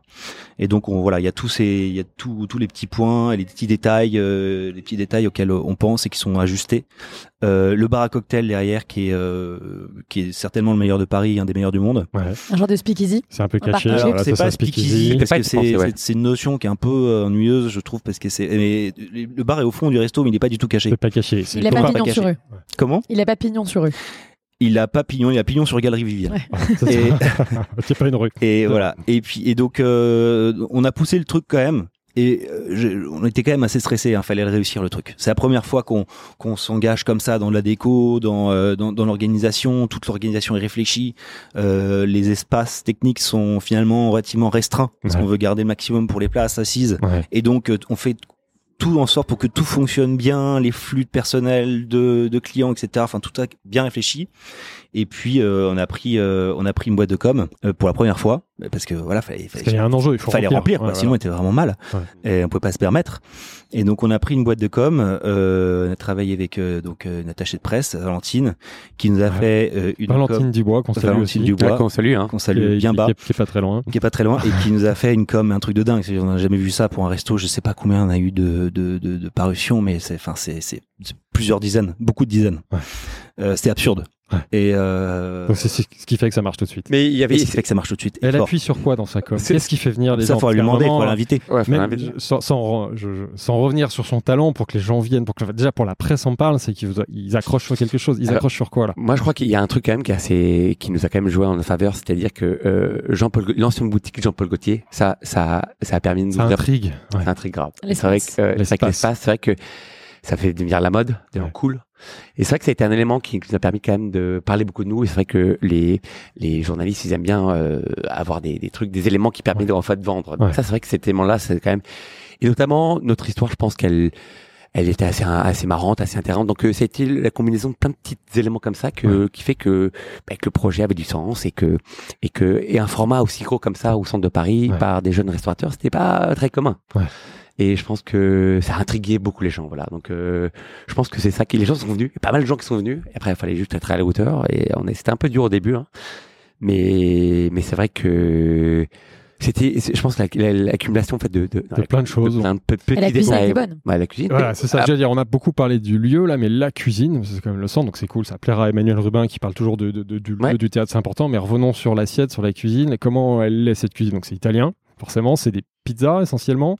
Alors non, pas c'est- Parce qu'il y a un four à pizza, c'est important, on l'a pas dit. hein, Il y a un four à il y a un pizza. four à pizza, mais début. le- Ouais. l'envie, c'était aussi de faire euh, une cuisine. Donc, Ouais. euh, Une cuisine ouverte. une cuisine ouverte et puis la la cuisine avec euh, la cuisine italienne, des pâtes, Ouais. des entrées, des machins, enfin voilà, des plats, enfin euh, quelque chose d'un petit peu plus élaboré pour qu'il y ait du choix pour les clients, Ouais. Euh, parce que c'était un peu une des frustrations des clients de, de Rocco, il n'y avait pas de choix. Euh, Il y avait une salade et une- une burrata et puis ensuite des pizzas et deux desserts. Ouais. Là, il y a du choix et donc on a recruté euh, dès le début euh, Federico, qui est notre chef, D'accord. Federico Scavone, et puis euh, euh, le, le chef pizzaiolo, Lamine, qui est toujours avec nous aussi. Le chef, c'était le, ch- le chef du début, c'est toujours le chef. Ouais, c'est toujours le chef. Federico, c'est toujours lui. Ouais, Cool. exactement. Et Je suis euh, exécutif maintenant ouais, du groupe. Voilà. Et, euh, et, et, et les deux sont vraiment passionnés. Ils font ça à fond. Et donc la cuisine est très bonne euh, et la pizza est très bonne. Alors là sur la pizza on le laisse un petit peu parce que c'est peut-être qu'on a moins de de- de- de- d'expérience là-dessus. Alors on, on goûte et voilà, mais la pizza c'est un petit peu plus régulier. Ouais. Sur la cuisine on échange beaucoup avec le chef D'accord. euh, parce que déjà on adore échanger avec lui. Je crois que lui aussi. Et, euh, et donc voilà, et on fait évoluer comme ça la cuisine. On, on goûte beaucoup. Moi parfois je vais dans la cuisine avec lui, pas pour faire des services, je préfère le laisser tranquille, mais Mhm. euh, pour euh, voilà pour aller voir des produits, pour euh, essayer un nouveau truc. Et, et donc on échange beaucoup euh, avec Fédé. Est-ce qu'il y a un, plat signature Il y a, il y a quelque chose Parce que- Il y a on des best-sellers. Oui. Alors, après- Quels sont les alors, best-sellers c'est- de c'est vrai Darocco que- au alors, début, même aujourd'hui hein C'est vrai qu'il y, a- il y a un truc qui, a, euh, qui, qui, qui est là depuis le début. Alors euh, déjà, alors la pizza, c'est la parma chaud. Ouais. Euh, Ça, C'est c'est quoi Tu peux nous la euh, décrire c'est une pizza qui est relativement simple avec euh, sauce tomate, euh, euh, mozzarella, pas, pas, pas de fleur dilatée, donc pas de, de, de fromage cuit. Ouais. Donc la mo- mozzarella qui est rajoutée après, basilic et du parmesan, euh, enfin qui est- moi qui est tranché euh, et, pas- et pas cuit. Euh, Ouais. Je, je crois qu'il y a une petite. Euh, c'est du jambon de Parme. Jambon de Parme. Et la Ouais. mozzarella, c'est je- du bouffala. Mais c'est ce que j'ai dit, non? Lamelle de parmesan. Ah mais parce que non, ok, Ouais. non. je- C'est bien, c'est pour ça que vous êtes deux, hein, c'est pour vérifier. Non, de la roquette, de l'aubergine, un peu de Euh, de de en fait, euh, ouais. Après, c'est- on a compris qu'il y en a un qui était dans la Euh, cuisine, euh, un qui est dans la salle. euh, heureusement qu'il s'est perdu dans euh, le- là pour reprendre. Euh, donc c'est là en fait c'est marrant parce qu'elle a pas pas bougé. C'est vrai que euh, c'est ça- on a elle a augmenté de prix hein, parce que forcément le, le avec l'inflation etc. Et elle ne bouge pas. C'est la Ça, meilleure c'est un best-seller. de- Donc, ça, le un début. best-seller. voilà. Donc, le best-seller, c'est une pizza quand même. Euh, ouais, c'est Ouais. une pizza. Vous vendez toujours beaucoup de Et- pizza. Enfin, c'est Mais- euh, aujourd'hui quand on vient ici, on veut une pizza. Moi, je sais que quand je suis venu déjeuner encore aujourd'hui, on m'a dit, bah, faut quand même que tu prennes une pizza. Ouais ouais C'est quand même la. Même s'il y a d'autres choses évidemment à découvrir. Ce que tu dis, c'est un des intérêts ici, c'est qu'il n'y a pas que de la pizza. Et, et Et voilà. en mais fonction des quartiers, tu vois, Ouais. c'est vrai que euh, on vend plus de pizza à Darocco Bourse que que, que Darocco 16. Ouais. Voilà, c'est beaucoup plus pâte. Et c'est vrai que en pourcentage, euh, on est à 30% euh, ici. Ouais. Euh, sur, sur la bouffe hein, euh, et versus 20% euh, au Darocco 16. Ok. Tu vois, c'est comme un gros poste et voilà. Puisqu'on parle de, de pizza, on a la une première question de quelqu'un que vous allez reconnaître. Enfin, surtout toi, Alexandre. Je la joue. Bonjour Alexandre. Eh ben écoute, j'ai quelques questions pour toi. Bon, d'abord, il y a la première. C'est pas forcément la, la plus passionnante d'ailleurs, mais enfin il y a un vrai débat, euh, une bataille, je dirais, euh, juridique, historique, euh, gastronomique. Est-ce que la pizza a été inventée? Par l'Italie ou par les États-Unis Bon, tu me diras, on s'en fout. L'essentiel c'est qu'elle soit bonne. Alors là-dessus justement, il y a plusieurs sortes de pizzas dans le monde. Alors je voudrais que tu nous fasses les différences. Quelle est la différence entre la pizza napolitaine, par exemple, la pizza romaine, euh, la pizza américaine, je pense notamment d'ailleurs à la pizza de Chicago, et puis euh, la pizza sicilienne aussi, parce que je suis sûr que la Sicile aussi a sa pizza. Voilà. Eh ben, je te dis à très vite et je te fais des gros bisous. Donc, Alexandre, c'est plutôt pour toi la question. Déjà, est-ce que tu peux dire qui... Ah, j'ai l'impression. Euh, Ouais. j'ai presque une petite larme, euh, tu vois, C'est vrai Ouais, Donc, euh, c'est ton père, hein, c'est Franz mon- Olivier mon Gilbert, pour ceux, ceux qui connaissent pas.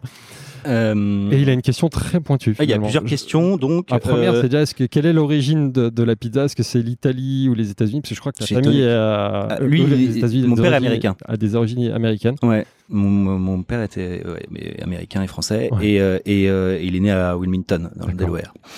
Tu connais Et bien le sujet de la pizza américaine alors. Est-ce que tu penses que la pizza a été inventée par les Américains ah bah non, la pizza Italiens était certainement pas inventée par les Américains. D'accord, Euh, au moins c'est clair. Ouais, non, c'est vieux. La pizza, c'était, c'est, c'est, c'est, c'est, c'est avant 1900. La pizza, euh, en tout cas, ça a été inventé euh, très clairement à Naples. Ouais. Enfin, en tout cas, c'est vraiment, c'est aujourd'hui, c'est ce qu'on sait. Ouais. La pizza américaine, je saurais pas à dire euh, de quand ça date. par les Italiens. euh, Mais c'est les Italo-américains Ouais, euh, certainement les qui Américains ont qui l'ont apporté ça là-bas. mais Et voilà, c'est comme les Comme- spaghettis à la bolognaise et les choses comme ça en fait Ouais. qui sont euh, qui ont un peu évolué euh, aux États-Unis. Euh, et donc euh, et, et- Et pour toi, la vraie pizza, donc c'est la pizza, tu parlais tout ça de pizza romaine, de pizza napolitaine, de pizza, donc ton père parle de pizza sicilienne, mais je connais pas tout ça. Pour toi, c'est quoi la, la vraie pizza, celle que tu aimes euh, faire et, Aujourd'hui, on est vraiment revenu aux origines, à la pizza napolitaine, qui est pour moi la vraie pizza et largement la meilleure. Pourquoi? Euh, ce, qui est, ce, qui est, ce qui est bon dans la napolitaine, moi ce que j'adore, c'est quand je mange avec des gens, ils mangent pas leur croûte. Moi je mange la croûte, c'est le meilleur. Et en fait, dans la pizza napolitaine, ce qui est bon, c'est la, c'est la croûte qui est toute moelleuse, très aérienne. Et euh, on dirait vraiment, un- il y, a un- il y a un côté vraiment euh, presque, presque euh, dessert Ouais. là-dedans. Et euh, donc, euh, donc ouais, je préfère largement. Après, ça- c'est assez similaire à la romaine, qui est simplement plus euh, fine, plus croustillante, qui se mange plus facilement avec les doigts. Ouais. Euh, et la pâte est un petit peu différente, elle contient de l'huile d'olive. Euh, et après, euh, il y a alors, alors sicilienne, euh, c'est pas très connu pour la pizza. Ils font une pizza en à la part, là. je sais plus comment ça s'appelle, mais une pizza. al taglio Ouais, alors al, al taglio, la vraie, normalement c'est c'est romain aussi. Il y a la portafolio aussi. Euh, la portafolio, alors ça je sais roulée. pas d'où ça vient. J'aime quand ça devient pointu. Mais à mon avis, la portafolio, on fait ça plutôt avec la napolitaine, donc c'est peut-être aussi Ouais. à Naples. Euh, et puis la pizza de Chicago. Alors, euh, il- moi j'aime bien les pizzas américaines, enfin notamment celle-là, qui est un peu particulière. C'est pizza, euh, on dirait plus une quiche en fait. Euh, donc c'est avec une pâte levée, hein, c'est une pâte au, avec de la, de la, de la levure, mais euh, mais ça ressemble plus à une quiche. Et c'est il y a énormément, bah l'américaine, hein, énormément de, de fromage et de Ouais. tomates dedans. Mais euh, c'est pas très reconnu par la communauté italienne. Bizarrement. Ouais, bizarrement. bizarrement. Mais donc non, non, la vraie pizza évidemment, c'est la napolitaine. Na- napolitaine. Comment vous sourcez vos, vos produits justement euh, directement depuis des, des producteurs italiens Euh, Est-ce qu'il y a quand même euh, un sourcing aussi local pour ce que vous trouvez en France? Comment vous gérez tout ça? Bon, Alexandre, t'es le chef. Hein. Oui. Des questions après sur le service, là, ça Ah, va pour voilà, toi, ah, Julien. voilà. Euh, Bosse le sujet. Alors, si tu veux, je peux répondre. on... Non, si tu veux. Non, Euh, le, alors, on, on, on source pas directement avec des producteurs italiens parce que euh, parce que c'est euh, ouais, C'est complexe. c'est- un peu complexe et puis ça n'a pas un grand intérêt. On a des très très bons fournisseurs français qui nous importent les produits d'Italie. On essaie de pas trop importer, c'est tant que possible. On essaie de travailler avec des produits plutôt français autour de Paris. Ouais. Euh, on n'y arrive pas encore sur le jambon de Parme, la mozzarella bouffala parce que bah, jambon de Parme Par pas et, voilà, et la bouffala elle est meilleure là-bas. voilà. Mais on essaye, on y pense quand même, on essaie de, de, de, de rapporter tant que possible. Et, euh, et on a ouais, on a des on a des petits fournisseurs la plupart du temps. On n'a pas de très gros. Euh, on a pas mal de petits et euh, avec qui on a noué des relations. Il y en a qui ont travaillé depuis très longtemps. Mhm. En tout cas, le truc qu'on privilégie toujours, c'est la qualité et on est très pénible sur les prix parce que voilà, faut faut, Dans la restauration, ça compte. ça- hein, ouais, dans la euh, restauration, les marges sont faibles, donc ouais. faut faut bosser dessus. Très clair. Parlons du service, euh, de la salle. Comment tu résumerais l'ambiance dans ce, ce restaurant? Là Plutôt euh, toi, Julien, vu que c'est ton. Euh, alors, euh, Ton sujet euh, bah, c'est assez simple. C'est que c'est vrai que le, le- le côté chaleureux et accueillant, c'est c'est quand même c'est c'est la base, en tout cas, de, de la vision qu'on avait en tout cas du service, Alexandre et moi. Ouais. Euh, et ça part forcément de l'accueil. Euh, faut que l'accueil soit très chaleureux. Faut que euh, faut que les serveurs et le personnel soient très empathiques. Et comme si en fait euh, tu reçois quelqu'un chez toi. En fait, Euh, c'est c'est comme ça qu'on a voulu inculquer en tout cas l'état d'esprit. Alors ça, ça marche dans une petite adresse, mais comment tu arrives à passer à l'échelle sur une adresse Bah, de c'est- 120 couverts? ben, ça part de nous, hein, ça part Ouais. de nous, au directeur, au manager, au chef de rang, etc. C'est-à-dire que euh, quelqu'un qui fait la tête chez nous, c'est c'est c'est pas ce qu'on a envie en fait. C'est que derrière, faut que faut que tout le monde soit dans dans le euh, dans la même dans le même état d'esprit pour que en fait euh, que celui qui, qui qui tire la tête en fait euh, ben il vient pas bosser Il quoi. a pas Donc, euh, voilà, ici, il quoi, ouais. ici. donc là on fait très attention à ça il y a la notion aussi des qualités de service c'est-à-dire que on n'est pas envie de respecter les codes formels euh, du du service 3 étoiles Ouais. mais après il faut qu'on ait comme une base donc après voilà le euh, on n'est pas là à servir à droite mais il faut que tout soit soit dans dans la précision c'est vrai que j'aime bien ce terme parce que en fait euh, faut que les les gens qui euh, qui, qui, qui, qui, sont clients en fait euh, sentent que et que les chefs sont pas trop, que que les gestes euh, voilà soient soient délicats, etc. Donc euh, euh, et ça c'est ces formations sont faites aussi euh, par les directeurs euh, et c'est vrai qu'on fait euh, très attention. Après le personnel change beaucoup ici donc euh, euh, Comme partout dans la restauration. hein. ouais et c'est c'est pas facile parce que Ah, pas les directeurs, mais le. non, ouais, non, justement, est-ce qu'on peut quand même remercier parce qu'il y a, il y a notamment un, un point sur lequel euh, c'est vrai qu'ici on a beaucoup de chance, on a été entouré par des, par des, par du super personnel, notamment les, les, les cadres Ouais. euh, qui sont là quasiment depuis le début, Ouais. euh, qui font un boulot formidable. Euh, et c'est, c'est pas facile parce qu'avec euh, tous les flux qu'on fait et les horaires qui sont un peu stressantes, etc. Ils avaient à, à maintenir le cap. Donc Ouais. euh, euh, après, il faut que ce soit décontracté, euh, décontracté à l'anglo-saxonne. Voilà. Après, le, le cadre quand même joue pas mal pour pour inculquer en tout cas euh, Ouais. euh, l'ambiance. Voilà. Ouais, donc, un euh, lieu design cool, ça permet d'installer une ambiance cool. exactement. Après, euh, Convivial, mais cool. exactement. Ok. Voilà. Est-ce qu'on peut parler du troisième protagoniste? Alors, Je crois pas qu'il soit associé, mais tu en as parlé tout à l'heure de, de Nico euh, de Soto. Ouais. Quel rôle il joue dans le projet? Le Bart, tu l'as évoqué tout à l'heure. C'est Quel vrai que- profil il est? Il est pas très connu du grand public, mais en préparant le truc, je me suis rendu Alors, compte que pourtant c'était une connu- star dans son domaine. Il n'est pas connu en France. Ouais, en France peut-être. Ouais, voilà d'ailleurs. du grand public. Tu, euh, tu fais bien de le, reprendre. Ouais, Vas-y. Alors, Bah, qui il est? Qui il est? Alors Nico de Soto, c'est On va le saluer aussi, hein, tant qu'à faire. Bah, écoute, euh, Nico, je te salue aussi. Euh, Nico, euh, c'est un mec euh, qui est tombé. euh, je, je- je vais faire assez court parce que c'est un mec euh, qui a commencé le bar assez tard. Euh, il était facteur avant, t'imagines. Et il adore les voyages, donc euh, il a commencé le bar en Australie quand, lors d'un voyage parce qu'il fallait qu'il gagne un peu d'argent. Et Ouais. rapidement, il a commencé à, à adorer en tout cas ce métier-là. Donc il s'est pris par passion. Il est assez geek, donc euh, il est allé au bout en fait de d'apprendre ce métier-là avec euh, forcément des mentors qui les- qui ont aidé à pas mal l'accompagner là-dessus. Il a bossé à, à je crois. Euh, l'expect- Alors voilà, rapidement, donc euh, il est revenu en France. Après ça, il a- bossé au Mama Shelter. Et puis Ouais. après, rapidement, il a bossé à l'Exp. Et, On les salue aussi parce qu'on les a reçus dans le Business Hub, Bah, les fondateurs d'Experimental Group. et c'est vrai qu'il a fait ses armes chez eux. Je vais essayer, je vais essayer assez rapidement parce que c'est vrai que.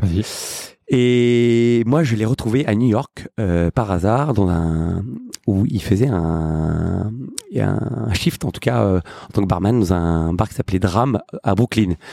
Et c'est vrai que j'avais un j'avais un copain euh, qui qui bossait derrière moi qui m'a dit putain faut absolument que tu viennes. J'ai rencontré un, j'ai été dans un bar l'autre jour, les cocktails sont dingues, j'ai jamais vu tout pareil. Donc euh, moi je dis ok vas-y go. Et donc euh, le lendemain on y va ensemble et puis euh, je rencontre Nico et puis Nico il me dit ah mais écoute trop cool vous êtes français et trucs ouais je dis carrément. Il me dit écoute moi je suis arrivé il y a deux jours. Euh, si tu veux, euh, bah, ce week-end, euh, j'ai rien à faire. euh, j'ai envie de goûter tous les bars de New York. Est-ce que tu veux venir avec moi? Je dis bah carrément. Genre de truc, tu dis oui. Bah oui, mais moi je connaissais pas tout le monde du bar et c'est vrai qu'à New York c'est quand même un, c'est quelque chose qui est assez gros et beaucoup plus qu'à Paris et forcément. Et donc euh, je suis tombé amoureux du euh, bah, du milieu du bar grâce à lui. Et c'est vrai qu'on a eu forcément que l'école fait, hein, on a eu beaucoup de contacts, Ça crée des liens. ça crée des liens et, Décidément, et- et ouais. on n'a pas voulu se quitter, donc on a gardé pas mal de euh, de liens. Et puis c'est vrai que moi, de- dans le coin de la tête, quand je suis revenu à Paris, euh, quand on a eu ce lieu ici à, à, à Bourse, j'avais dit Alex, serait cool quand même qu'on fasse un truc d'un bar parce qu'Alexandre aussi adorait le le milieu du bar. Et puis puis si on est aiguille, les choses sont arrivées Il y a comme ça. Et il y a la place. Et la place, exactement. Et, et donc Nico s'est greffé à notre projet comme ça. Et c'est un mec maintenant qui est extrêmement connu euh, dans le milieu à Ouais. l'étranger, notamment quand, quand tu vas faire la tournée des bars, euh, ce qui est cool d'ailleurs, hein, euh, à Londres, bah, c'est compliqué parce que tout le monde fait des selfies avec lui. Donc Ouais, c'est vraiment le barman, le mixologue, je sais pas comment on dit, bartender, le plus, un des plus français les plus connus. de- plus français, il a été élu meilleur mixeur du monde français Mixologue, en, ouais. 2000 euh, en 2014. Donc voilà, c'est un c'est un puriste, hein. c'est c'est fou parce que c'est comme des chefs, hein. c'est-à-dire que les mecs, euh, ils ont des ils- c'est des ouais c'est des c'est des chimistes en fait, ils te Des mec ultra créatifs, des génies de la création, euh, liquide. Ouais, et donc euh, c'est c'est il s'est il s'est greffé en tout cas à notre euh, énergie assez rapidement et puis Donc il signe la, la carte du, du, du bar, il vient faire des cocktails, euh, il vous aide à, staff- à vous staffer sur ce métier que vous connaissiez pas, a priori, enfin si toi un peu, mais pas, Ben, exactement. pas de bar euh, en fait de ce il- niveau-là dans vos établissements précédents. exactement en fait il vient euh, il prend le rôle en tout cas d'associé au bar et D'accord. et c'est lui Il est qui se- associé au projet ouais alors, en fait, techniquement associ- Ouais.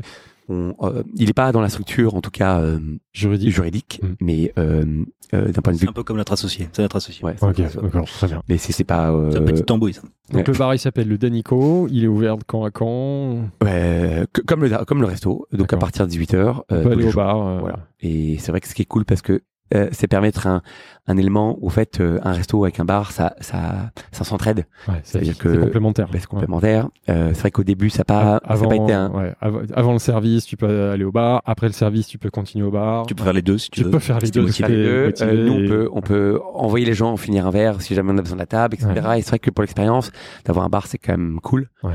Et notamment, c'est vrai que ça, ça a pris un peu de temps parce que comme euh, l'offre du bar est pas aussi développée qu'à l'étranger, Ouais. et c'est vrai que on peut quand même les féliciter, féliciter parce que depuis cette année, il y a quand même, euh, ils font quand même 20%, euh, 40% plus de chiffre d'affaires que par rapport à l'année dernière. Donc, euh, Et puis ça peut devenir une destination. C'est-à-dire des gens peuvent venir aussi chez Daroko complètement une pour le destination. pour le bar. C'est- clairement voilà, et à ce moment-là ils viennent. Ils disent, ah, On est putain, beaucoup plus aller- destination parce que le, le- Ouais. le milieu du bar est bon, c'est un milieu un petit peu fermé. Ouais, c'est ça. Mais quand on est, quand on s'intéresse au bar, quand on aime ça, euh, on, quand on va dans une ville, Ouais. on va dans les bons bars. Et il y en a pas tant que ça, même à Paris. euh, alors à Paris, il y en a, bons bars, il y en a euh, quelques-uns, ouais. mais à Londres, il y en a beaucoup plus. Ouais. Euh, à New York aussi, fallait. Mais, mais, mais, mais tu vas à Rome, tu vas à Amsterdam, tu, partout, il y a des bons bars. Ouais. Et euh, mais il n'y en a pas beaucoup. Donc c'est certainement, on en parlait tout à l'heure, un, un autre facteur clé du succès de Daroko, c'est ce bar.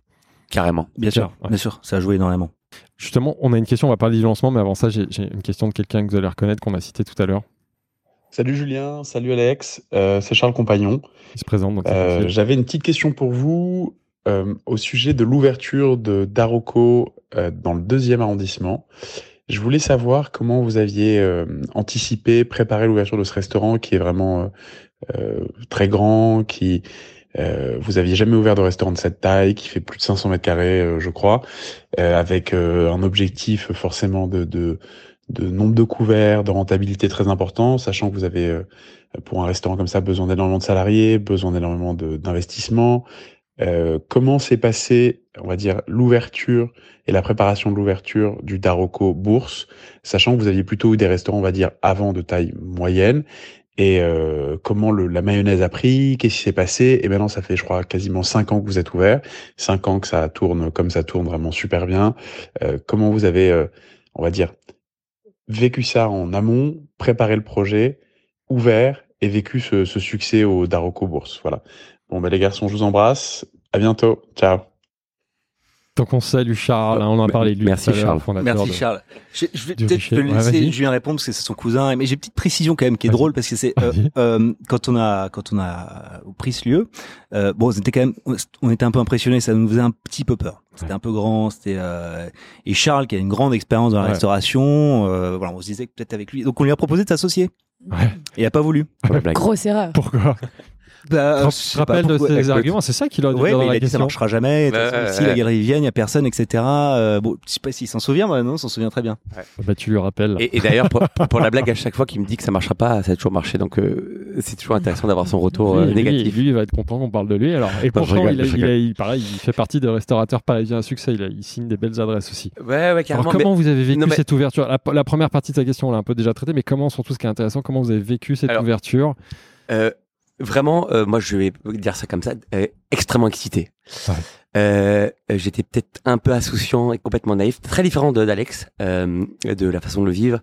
J'étais, euh, j'étais drogué, ouais, vraiment par cette par cette ouverture. Et donc après, je, je vais quand même souligner que on a, on a, on a avancé vraiment, sans, moi, en tout cas, pour ma part, hein, sans vraiment réfléchir, par beaucoup d'intuition. Il y a par contre un élément quand même qu'il faut souligner, et c'est ça qui nous a permis quand même de soutenir, en tout cas tout ça, c'est qu'on s'est fait rapidement très bien entourer. Ouais. Euh, et je pense que euh, la réussite elle est partie de là. Euh, Par quel type de euh, profil ben, en fait par, par les par les cadres qui sont venus nous accompagner assez rapidement Ouais. et à soutenir en tout cas toute l'ouverture. Donc euh, moi euh, après on peut détailler vraiment tous les petits détails. Je pense que euh, c'était les clés de la réussite, Ouais. l'entourage. Et, et, et je c'est vrai qu'on leur dit pas assez souvent. Euh, ben écoute ils ont été là et ils ont putain de mouillé le maillot quoi. Ouais. Et, et en fait pour tes C'est clé, hein. Et en fait, c'était, c'était, ils, ils fonctionnaient, en fait, ils réfléchissaient comme si c'était leur, leur business. Et Ouais. donc, euh, ils ont tout de suite compris ce qu'on voulait. Et voilà. Donc, euh, Ça, c'est une belle réussite. voilà. D'avoir transmis ça à l'équipe et d'avoir responsabilisé l'équipe. moi, je, je sais pas si ça sert intéressant de parler d'autre chose parce que c'est comme ça que je le vois. À contre, l'essentiel, si Ouais. c'est ça qui te vient, euh, Alexandre, est-ce que tu as envie de, de compléter ça Donc, Euh, ta perception de l'ouverture et tes émotions à ce moment-là?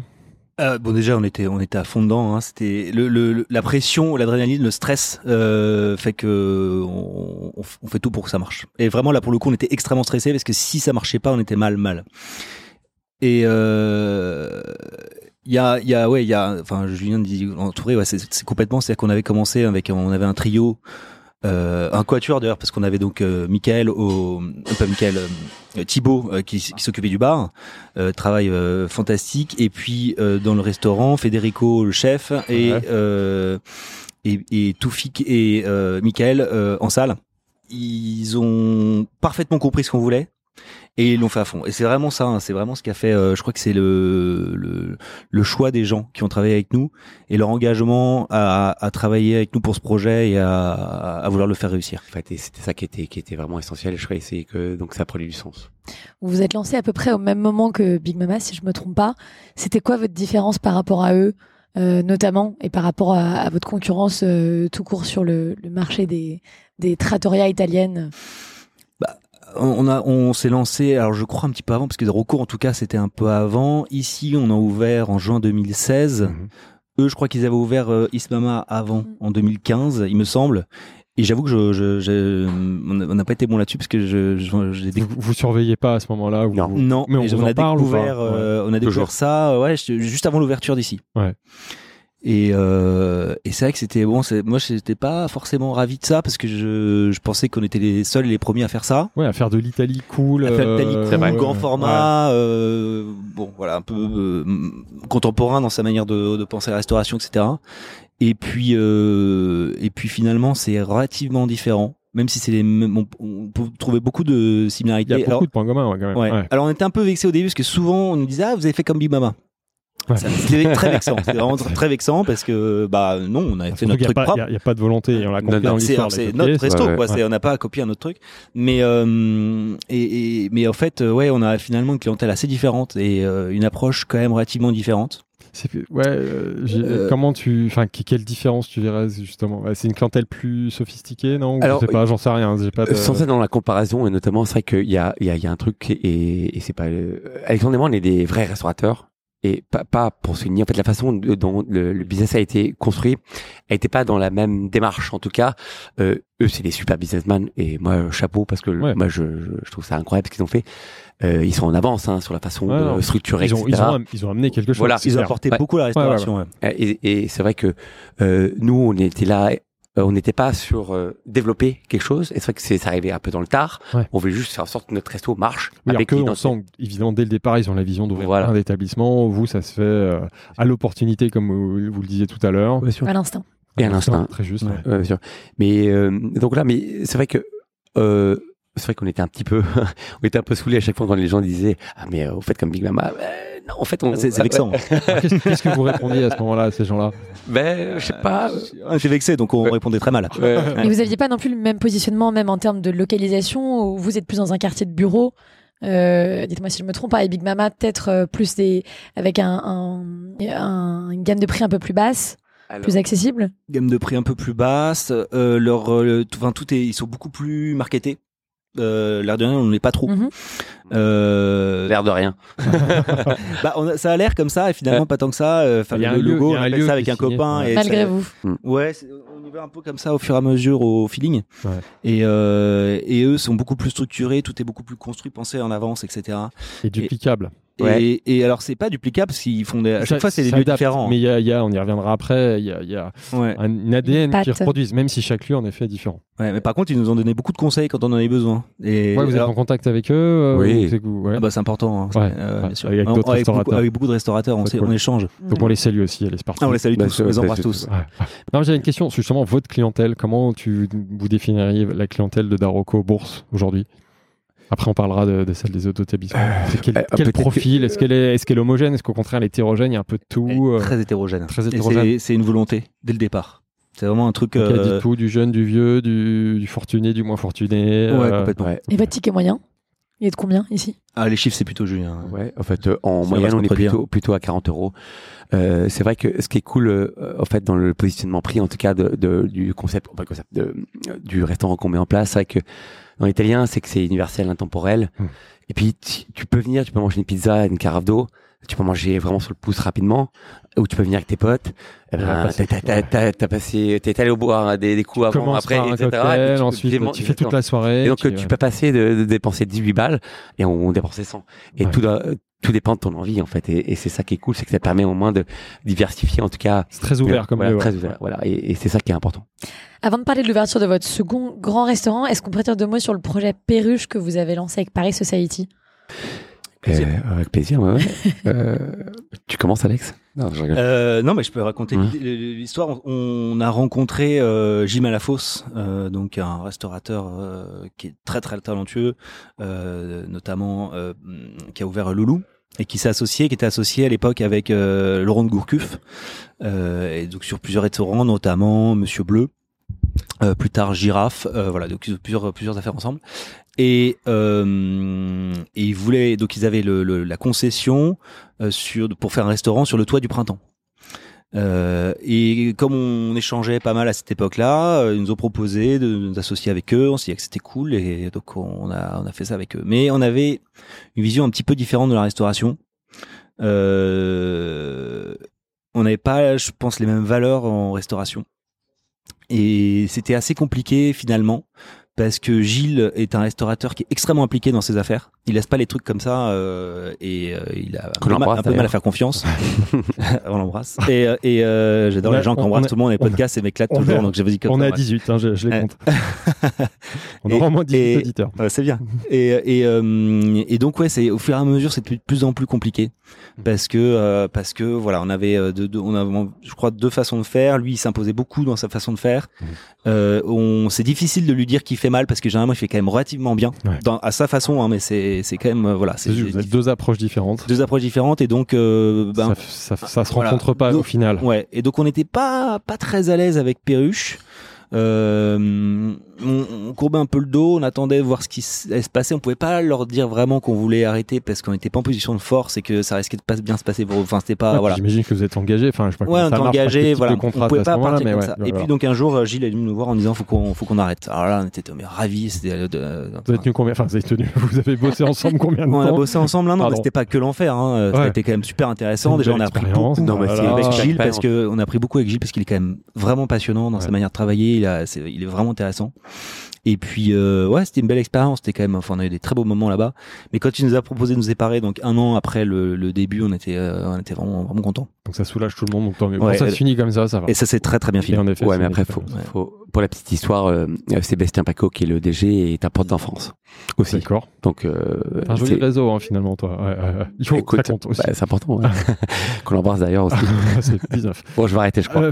Par- parlons de l'ouverture donc de votre deuxième adresse, qui est aujourd'hui Daroco 16, mais qui n'a pas été tout de suite un Daroco 16. Est-ce que vous pouvez nous raconter les coulisses et la première approche de cet établissement? Comment se fait l'opportunité? Est-ce qu'à un moment vous étiez déjà dans une quête d'ouvrir un autre lieu ou est-ce qu'encore une fois c'est une opportunité? Euh, Vas-y Alexandre. Alors en fait, avec Julien, depuis euh, très longtemps, presque depuis le début, on avait envie d'ouvrir une brasserie. Ouais. On avait en tête d'ouvrir une brasserie, de faire une vraie brasserie d'angle, euh, euh, comme on en voit un peu partout, qui sont souvent de qualité moyenne, Parisienne. Parisienne. Ouais, ouais, voilà. euh, mais la faire bonne. Et donc on- voilà. Et puis on avait aussi, alors ça, ça arrivait un petit peu après, mais on voulait faire un chinois. Euh, Alors- donc à l'époque on avait déjà un Rocco, donc on avait gardé ça en tête. On va faire une brasserie, un chinois, et puis voilà. on- Un Mexicain aussi. Il y a eu un Mexicain après aussi, un- sushi. Donc voilà, mais ça C'est là- où ils sont beaucoup moins Big Mama dans l'approche, beaucoup moins business scalable. Ouais, non, non, ouais. bah, on a envie de C'est par, s'amuser. c'est par passion, vous voulez vous amuser. ouais. Exactement. Et donc, euh, mais c'est c'est vrai, hein, le mexicain et le sushi aussi. Ouais. Et, et, et donc euh, là, on a eu l'opportunité de faire une brasserie euh, associée avec euh, un nouvel associé, donc Romain. Et donc, on a eu euh, cette opportunité dans le 16e, en bas de la maison radio, de la- radio aux trois places Clément Adair. Et on s'est dit là, c'est une bonne idée. Un autre quartier quand même. hein. Ouais. Haute quartier. 16e. C'est- J'avoue, que c'est un quartier que je connaissais Difficile. pas du aussi. tout. Ouais. mais même l'arrondissement en général, je le connais pas.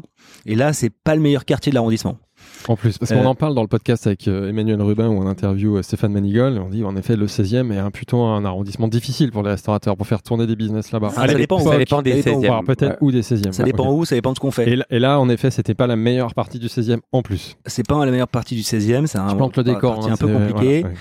Et, euh, et puis, euh, donc, on a fait notre brasserie là-bas. La brasserie euh, traditionnelle française, euh, avec des, vraiment des bases de cuisine française traditionnelle, très orientée brasserie. Là, c'est une reprise hein, d'un d'un fond, non Ou c'est un truc oui, créé commerce, comme Ouais. tous les autres d'ailleurs, hein, par celui-là. ouais, ouais. Et euh, Qui était déjà une brasserie alors qui était, euh, qui était déjà une brasserie, Et qui s'appelait Zebra Square. Donc ça Donc s'appelait vous avez gardé le nom. Ça s'appelait Zebra Square. On vous a gardé le nom. Réduit le nom. On a réduit le nom. Vous avez viré le square. Voilà. Et, et là, en fait, donc on a, on a, fait notre brasserie Ouais. et on a fait pas mal d'erreurs euh, finalement euh, ouais. Quel, stratégiques. lesquels Lesquels Ah, Qu'est-ce qui marche Ça pas? va être long là. hein. Là, on a combien On- de temps? On a trois heures. Vas-y.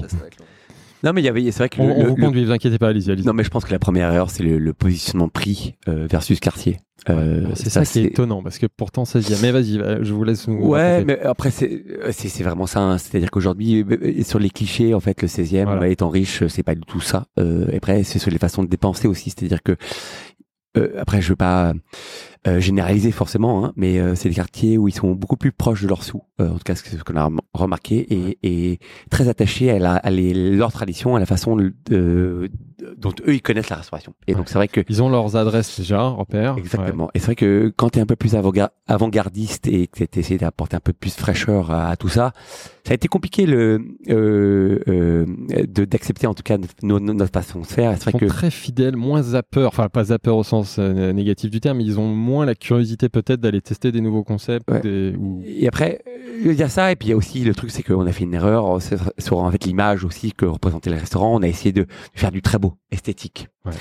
Et c'est vrai que ça ça a pas rassuré les gens. Donc En- le lieu, vous l'avez cassé, c'est ça. Ouais, Alors, Des travaux. euh, Le lieu était déjà, enfin c'était, un- c'est un immeuble de, Marbre. de, de 1995. Hein. Donc euh, c'est un, un immeuble en granit, euh, euh, en- tout en courbe. Enfin, il, est, il est pas du tout, c'est pas un immeuble classique. Ouais. Et le cadre, c'est surtout que c'est ouais, c'est un cadre contemporain. Ouais. Et dans un bistrot, euh, on veut des vieilles boiseries, Ouais. euh, des, euh, des, des miroirs vieillis, du traditionnel, exactement. Tout ce qu'on a, le, le, le bar en zinc, enfin toutes Ouais, ces choses-là. le- le qui code de la brasserie, codes- les ouais. codes. Et donc Ouais. si on veut faire une brasserie, il faut ça, acheter et une brasserie. et ça existait pas à l'époque. Dans la, la, le Zebra Square, c'était comme ça ou pas? Non. Ah, non, pas du tout. on tout Il a c'était- fallu installer ça. alors non, c'était alors c'était déjà un lieu euh, euh, pas vraiment contemporain, mais on va, on va dire moderne. Ouais. Et, On a euh, tout cassé. et on a tout cassé. Ouais, on a oui. fait quelque chose de très contemporain, Ouais, ok.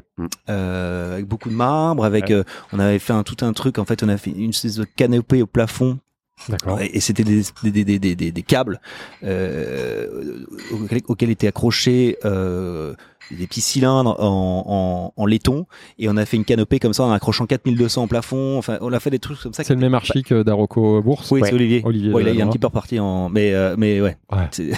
D'accord. et et euh, et donc c'était pas du tout un cadre de brasserie.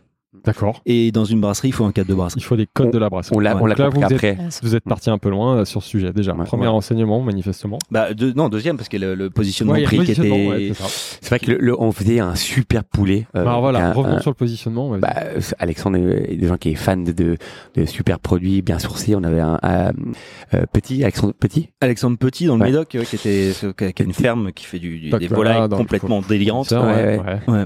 Euh, qui, est- qui est, que quand tu cuis forcément qui est un peu rosé parce que en fait tu sais euh, c'est des muscles en fait c'est Ouais. pas des c'est pas des poulets qui se désagrègent c'est ouais. ferme. Ouais. Fermes, Il ouais. y a du Ils sont il y a- et- musclés, et ils ça avait il y a de la mâche. et donc euh, ça avait un certain coût donc on ne pouvait pas vendre le poulet frites euh, intitulé comme ça à, à 20 21 euros parce que on perd de l'argent donc, euh, c'est les plats de la brasserie traditionnelle, mais avec des bons produits, bien sourcés. Des produits d'exception. d'exception. C'était vraiment. Là, vous avait- bossez en direct, vous bossez avec Terroir d'Avenir, vous bossez avec qui Bon, on bosse encore avec des très très bons producteurs, c'est le cas aussi, mais euh, enfin coût. là-bas c'était que ça, Ouais. et on prenait que les trucs les plus chers, et puis en plus dans la brasserie il y a euh, euh, beaucoup de beaucoup de protéines, et euh, parce que voilà les plats de brasserie on veut la protéine principalement, Sauf que la viande, ça coûte cher. et la protéine ça coûte très cher, Ça coûte très Bah, la cher. viande, dans de toute façon, ça coûte très cher. Et donc euh, donc donc ouais c'est c'est on avait bon on avait mis des prix qui étaient adaptés, Bah, vous Euh, pour- protégez votre, enfin, vous mettez les mêmes coefficients que chez Darocco dans la restauration classique, sauf que par définition, s'il y a une belle matière première, il y a un coût matière important, le Ouais. coût du plat, enfin, le prix C'est du ça. plat et, le- et on a vu et ça, ça passe pas. et on ça, a c'est le vu rapidement renseignement. que les gens râlaient euh, très souvent et se sentaient pas bien Et pourtant, à l'époque, les médias s'étaient enflammés. Euh, parlant de renouveau, de la brasserie parisienne, du grand retour du resto mythique du 16e. Euh, et vous aviez d'ailleurs eu une bonne critique d'Emmanuel Rubin. c'est Il y vrai avait une inadéquation entre du coup le- l'avis des critiques et l'avis de la population euh, du quartier. Ouais, et c'est vrai qu'il y a, il y a un truc qui est essentiel quand tu fais un projet, il faut quand même que tu sois euh, euh, bien positionné avec le quartier, En ligne avec Ouais, les attentes du parce que consommateur, euh, ouais. que tu sois euh, aligné avec euh, Emmanuel Rubin ou ou, euh, ou n'importe quel critique, c'est vrai que c'est pas eux qui font Ça venir- suffit pas. Ah, ça ici, suffit pas. ici, on glorifie souvent le travail d'Emmanuel et des Ah ouais, critiques, ouais, et c'est ouais. important, mais ça a ses limites, c'est qu'ils sont pas, ils ont pas le génie du marketing, et même s'ils sentent des choses parce qu'ils ont l'expérience, Ils vont euh, venir, ils vont venir une fois, ils vont venir une fois, bah, et puis après, s'ils si, si, se retrouvent pas, ils reviennent pas. Donc après, le Et vous, problème, c'est votre cas, c'est ça. ça, ça- Il y a de la curiosité au début, les gens sont curieux, ils viennent une fois, mais ils viennent pas deux fois parce que justement, ils se disent bon, c'est bon, mais c'est cher. c'est C'est ça. ça? Ouais. Euh, ouais, c'est ça. Alors c'est très grave quand c'est c'est ce qui se passe, mais oui là-bas C'est c'était c'est ça, un qui- peu ce qui c'est- s'est c'est passé. ça qui s'est passé. Ouais. Et puis euh, non, mais je crois d'ailleurs pour moi le, le, le, le plus gros problème c'était le, le cadre. C'est vraiment ça. Hein, c'est le, ça a été le parce que c'est c'est vrai que dans, je pense que sur le prix finalement on avait quand même fait un, une étude de, de, de la concurrence et on était un peu plus cher que les autres, Mm. mais pas tant que ça. Et, tu Euh, peux- et puis tu peux l'expliquer. Aujourd'hui, t'as- vous avez du personnel qui peut expliquer. Oui, en effet, si tu as quelqu'un qui râle, qui c'est un peu cher, tu dis mais attendez, c'est une belle matière première. Tu racontes l'histoire, ça vient de Ah, tel sûr. produit? C'est On avait un en on avait une ultra très belle fraîcheur, et cave. C'est bon. euh, Euh, voilà. ouais. ouais. Et au bout de combien de temps, du coup, vous essayez, vous pivotez, vous décidez de pivoter et comment vous pivotez? Bah, c'était très rapide, hein. Franchement, parce que moi, je me rappelle, euh, c'était, on a ouvert. C'était très rapide. On a ouvert, je crois, c'était quand on a ouvert? En juin, non? En ju- juin 2018. Euh, 18, voilà.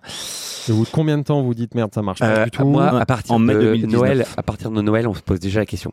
Ouais. Euh, ça va, c'est de la même année. Ah oui, et on s'est dit, là, là, c'est pas possible, on peut pas continuer comme ça parce qu'on faisait Tu, 120 tu vois les chiffres. ouais, Ah non, mais là, on voyait que ça prenait pas du tout. Et en fait, on a perdez de mais- l'argent. ouais, perdu beaucoup d'argent et on avait commencé à faire des réajustements et Alexandre et moi on a quand même on a quand même une petite expérience maintenant on a compris que on était dans une démarche en fait que plus on essayait de tenter de nouveaux trucs ça allait pas marcher que de toute façon la mienne elle l'avait type pas pris Quel type d'ajustement?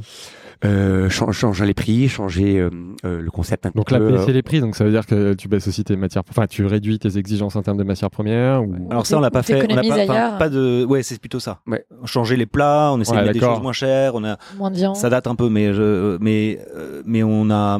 On pouvait pas. euh, on n'a pas fait de concession sur la qualité. Ça, c'est Ouais. pas possible. On l'a jamais fait, même ici. Ouais. Mais euh, mais c'est pas la même chose que d'aller chercher euh, la meilleure volaille ou euh, le meilleur bœuf euh, de France que euh, la meilleure farine d'Italie. En fait, Ouais. Euh, le les, les le prix c'est pas. Enfin Ouais, voilà, ouais. ça, ça, ça, ça a rien à voir. Et donc euh, donc non. Alors je sais plus. Quel, quel- Mais- on, mais- on a essayé d'ajuster et de mettre des plats qui en gros coûtaient moins cher. Donc moins de, vi- moins de protéines.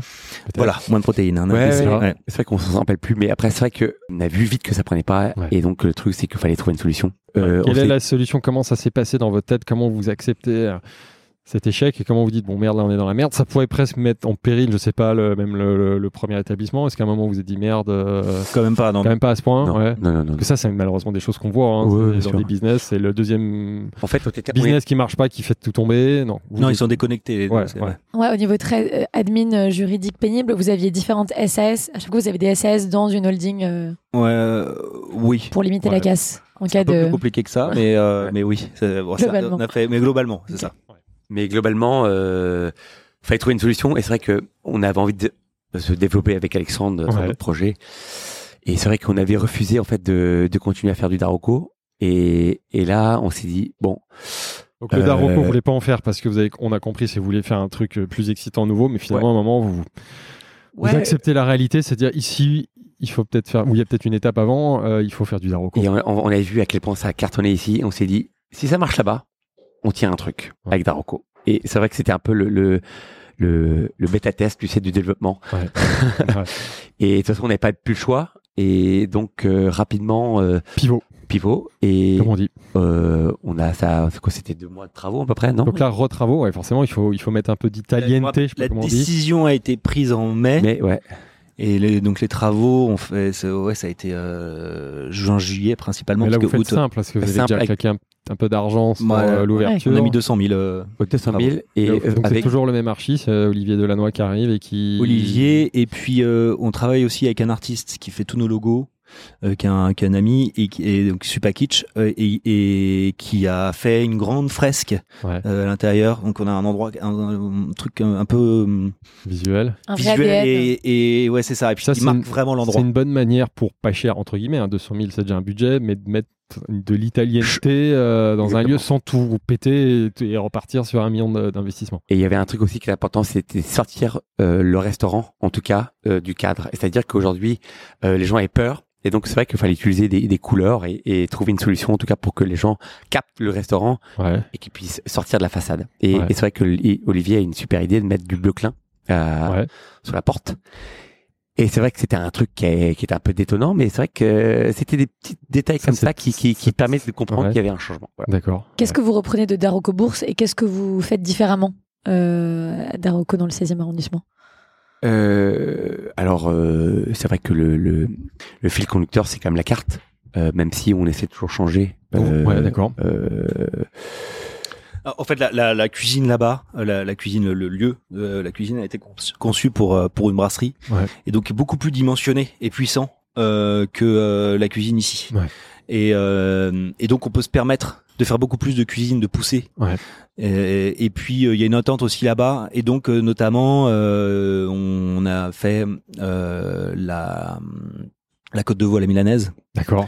notamment. Euh, et que vous faites pas ici ici on peut pas. On peut pas parce que là il faut il faut du, Ouais. du matos. plus de friture aussi. Ouais. Euh, les Italiens adorent les fritures. Donc Ouais. on avait commencé avec une, euh, un frito misto. Bon ça on a arrêté parce que ça marchait un peu moins bien, mais euh, mais on adore ça. Donc ça rappelle la- le bord de la mer. Euh, et puis oui des arancini, des choses comme ça. Plus de voilà, on pousse un petit peu un peu plus la cuisine et les gens dans le quartier, on attente plus de cuisine parce que vraiment le, le ratio pizza cuisine est plus faible là-bas. Donc il y a un petit équilibre qui se trouve entre l'Italie et la brasserie finalement quand même. Euh, un, un- un mélange. Alors euh, la carte est très similaire à la carte euh, Ouais. d'ici. hein. On euh, elles sont pas pareilles parce que par principe on n'a pas envie qu'elles soient pareilles. ah. On a parfois des plats qui restent. Il y a, il y a des choses quand même qui sont emblématiques. Il y a, bah, il y a le parmacho, il y a le vitello tonato qui est délirant. Ouais, je sais pas si tu l'as goûté, mais euh, j'espère qu'il était délirant. Normalement, c'est il le cas. est, il est, il est, tu Et- vois mon sourire. Ah oui. mais euh, mais on, on, on les adapte aussi. On, on a des, petits, euh, voilà, des petites des petites modifications, des petites euh, euh, variations. Et euh, bah, notamment le euh, tiramisu qui est ici un tiramisu classique simple. Et là-bas, on a un lieu pâtisserie. Donc toute la pâtisserie, on la pousse beaucoup plus. On peut beaucoup plus pousser. Et euh, et là-bas, le tiramisu, on a fait un mélange d'affogas de, de, de, de tiramisu et d'affogato. On appelle ça l'affogamisu. Ouais. Tu vois, on s'amuse bien. Et euh, et Ça, il faut. Hein. et voilà, donc c'est comme un tiramisu, mais beaucoup plus, euh, beaucoup plus compliqué à réaliser. Ouais. Et, euh, et voilà, c'est des trucs qu'on peut se permettre là-bas. Il y a, il y a une, un four à pizza aussi ouvert comme ici ou... Exactement. Ouais. Parfait. Donc ça, c'est Euh, un code que vous avez repris. Euh, ouais. On a une dernière question de quelqu'un que vous allez reconnaître et qui concerne cette, cet épisode de l'aventure d'Arocco. Salut, c'est Chloé Charles. Dites les garçons, j'avais une question à vous poser. Euh, un des plus beaux enseignements que j'ai appris à vos côtés, c'est que l'échec peut faire partie du succès. Direz que vous avez peur de rien, mais je sais qu'au fond, c'est complètement faux. Lequel vous avez le plus peur et quelle est la meilleure leçon que vous avez pu en tirer? Allez, à toutes Très très bonne question de Chloé Charles. Alors, quel est l'échec qui vous a fait le plus peur? Ah, plus peur. Euh, euh, Est-ce qu'à un moment vous avez flippé? Vous dit merde, on va se Alors, planter après, euh, vraiment. euh, euh, je- j'ai pas envie d'être. euh, c'est bizarre. Moi, j'ai bizarrement, je sais pas pourquoi, j'ai jamais vraiment flippé. Mais c'est peut-être mon caractère. Euh, mais certainement le l'expérience Zebra euh, et en fait euh, dans la transition avec Daroko 16 a été un peu flippante parce que je me suis dit que si Daroko 16 marchait pas, c'était un peu la merde. Mais ce qui était cool, c'est que ça, on a eu un laps de, de deux mois où on était un peu en tension. Euh, dès qu'on est ouvert Dargo 16, ce qui est incroyable, c'est là où on a compris le truc, c'est qu'on a du jour au lendemain fait, on est passé de 100 couverts jour Ça a à marché, 350. Ça marchait tout de suite. ouais. Et c'était délirant. Et on a pris une claque dans la gueule, mais positive, hein.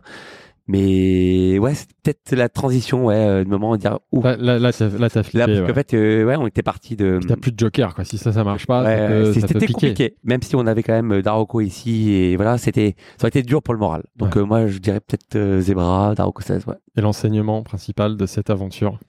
Qu'on trouvera toujours des ressources pour avancer. Et quoi qu'il arrive, c'est que en tant qu'entrepreneur, euh, je- c'est pas de la, c'est pas de l'assurance. Au contraire, c'est, c'est, d'être. euh, bah, si tu es stimulé, motivé par ton projet, euh, tu trouveras des solutions. Et c'est comme ça que moi je le vois. C'est que les défis, on se les lance.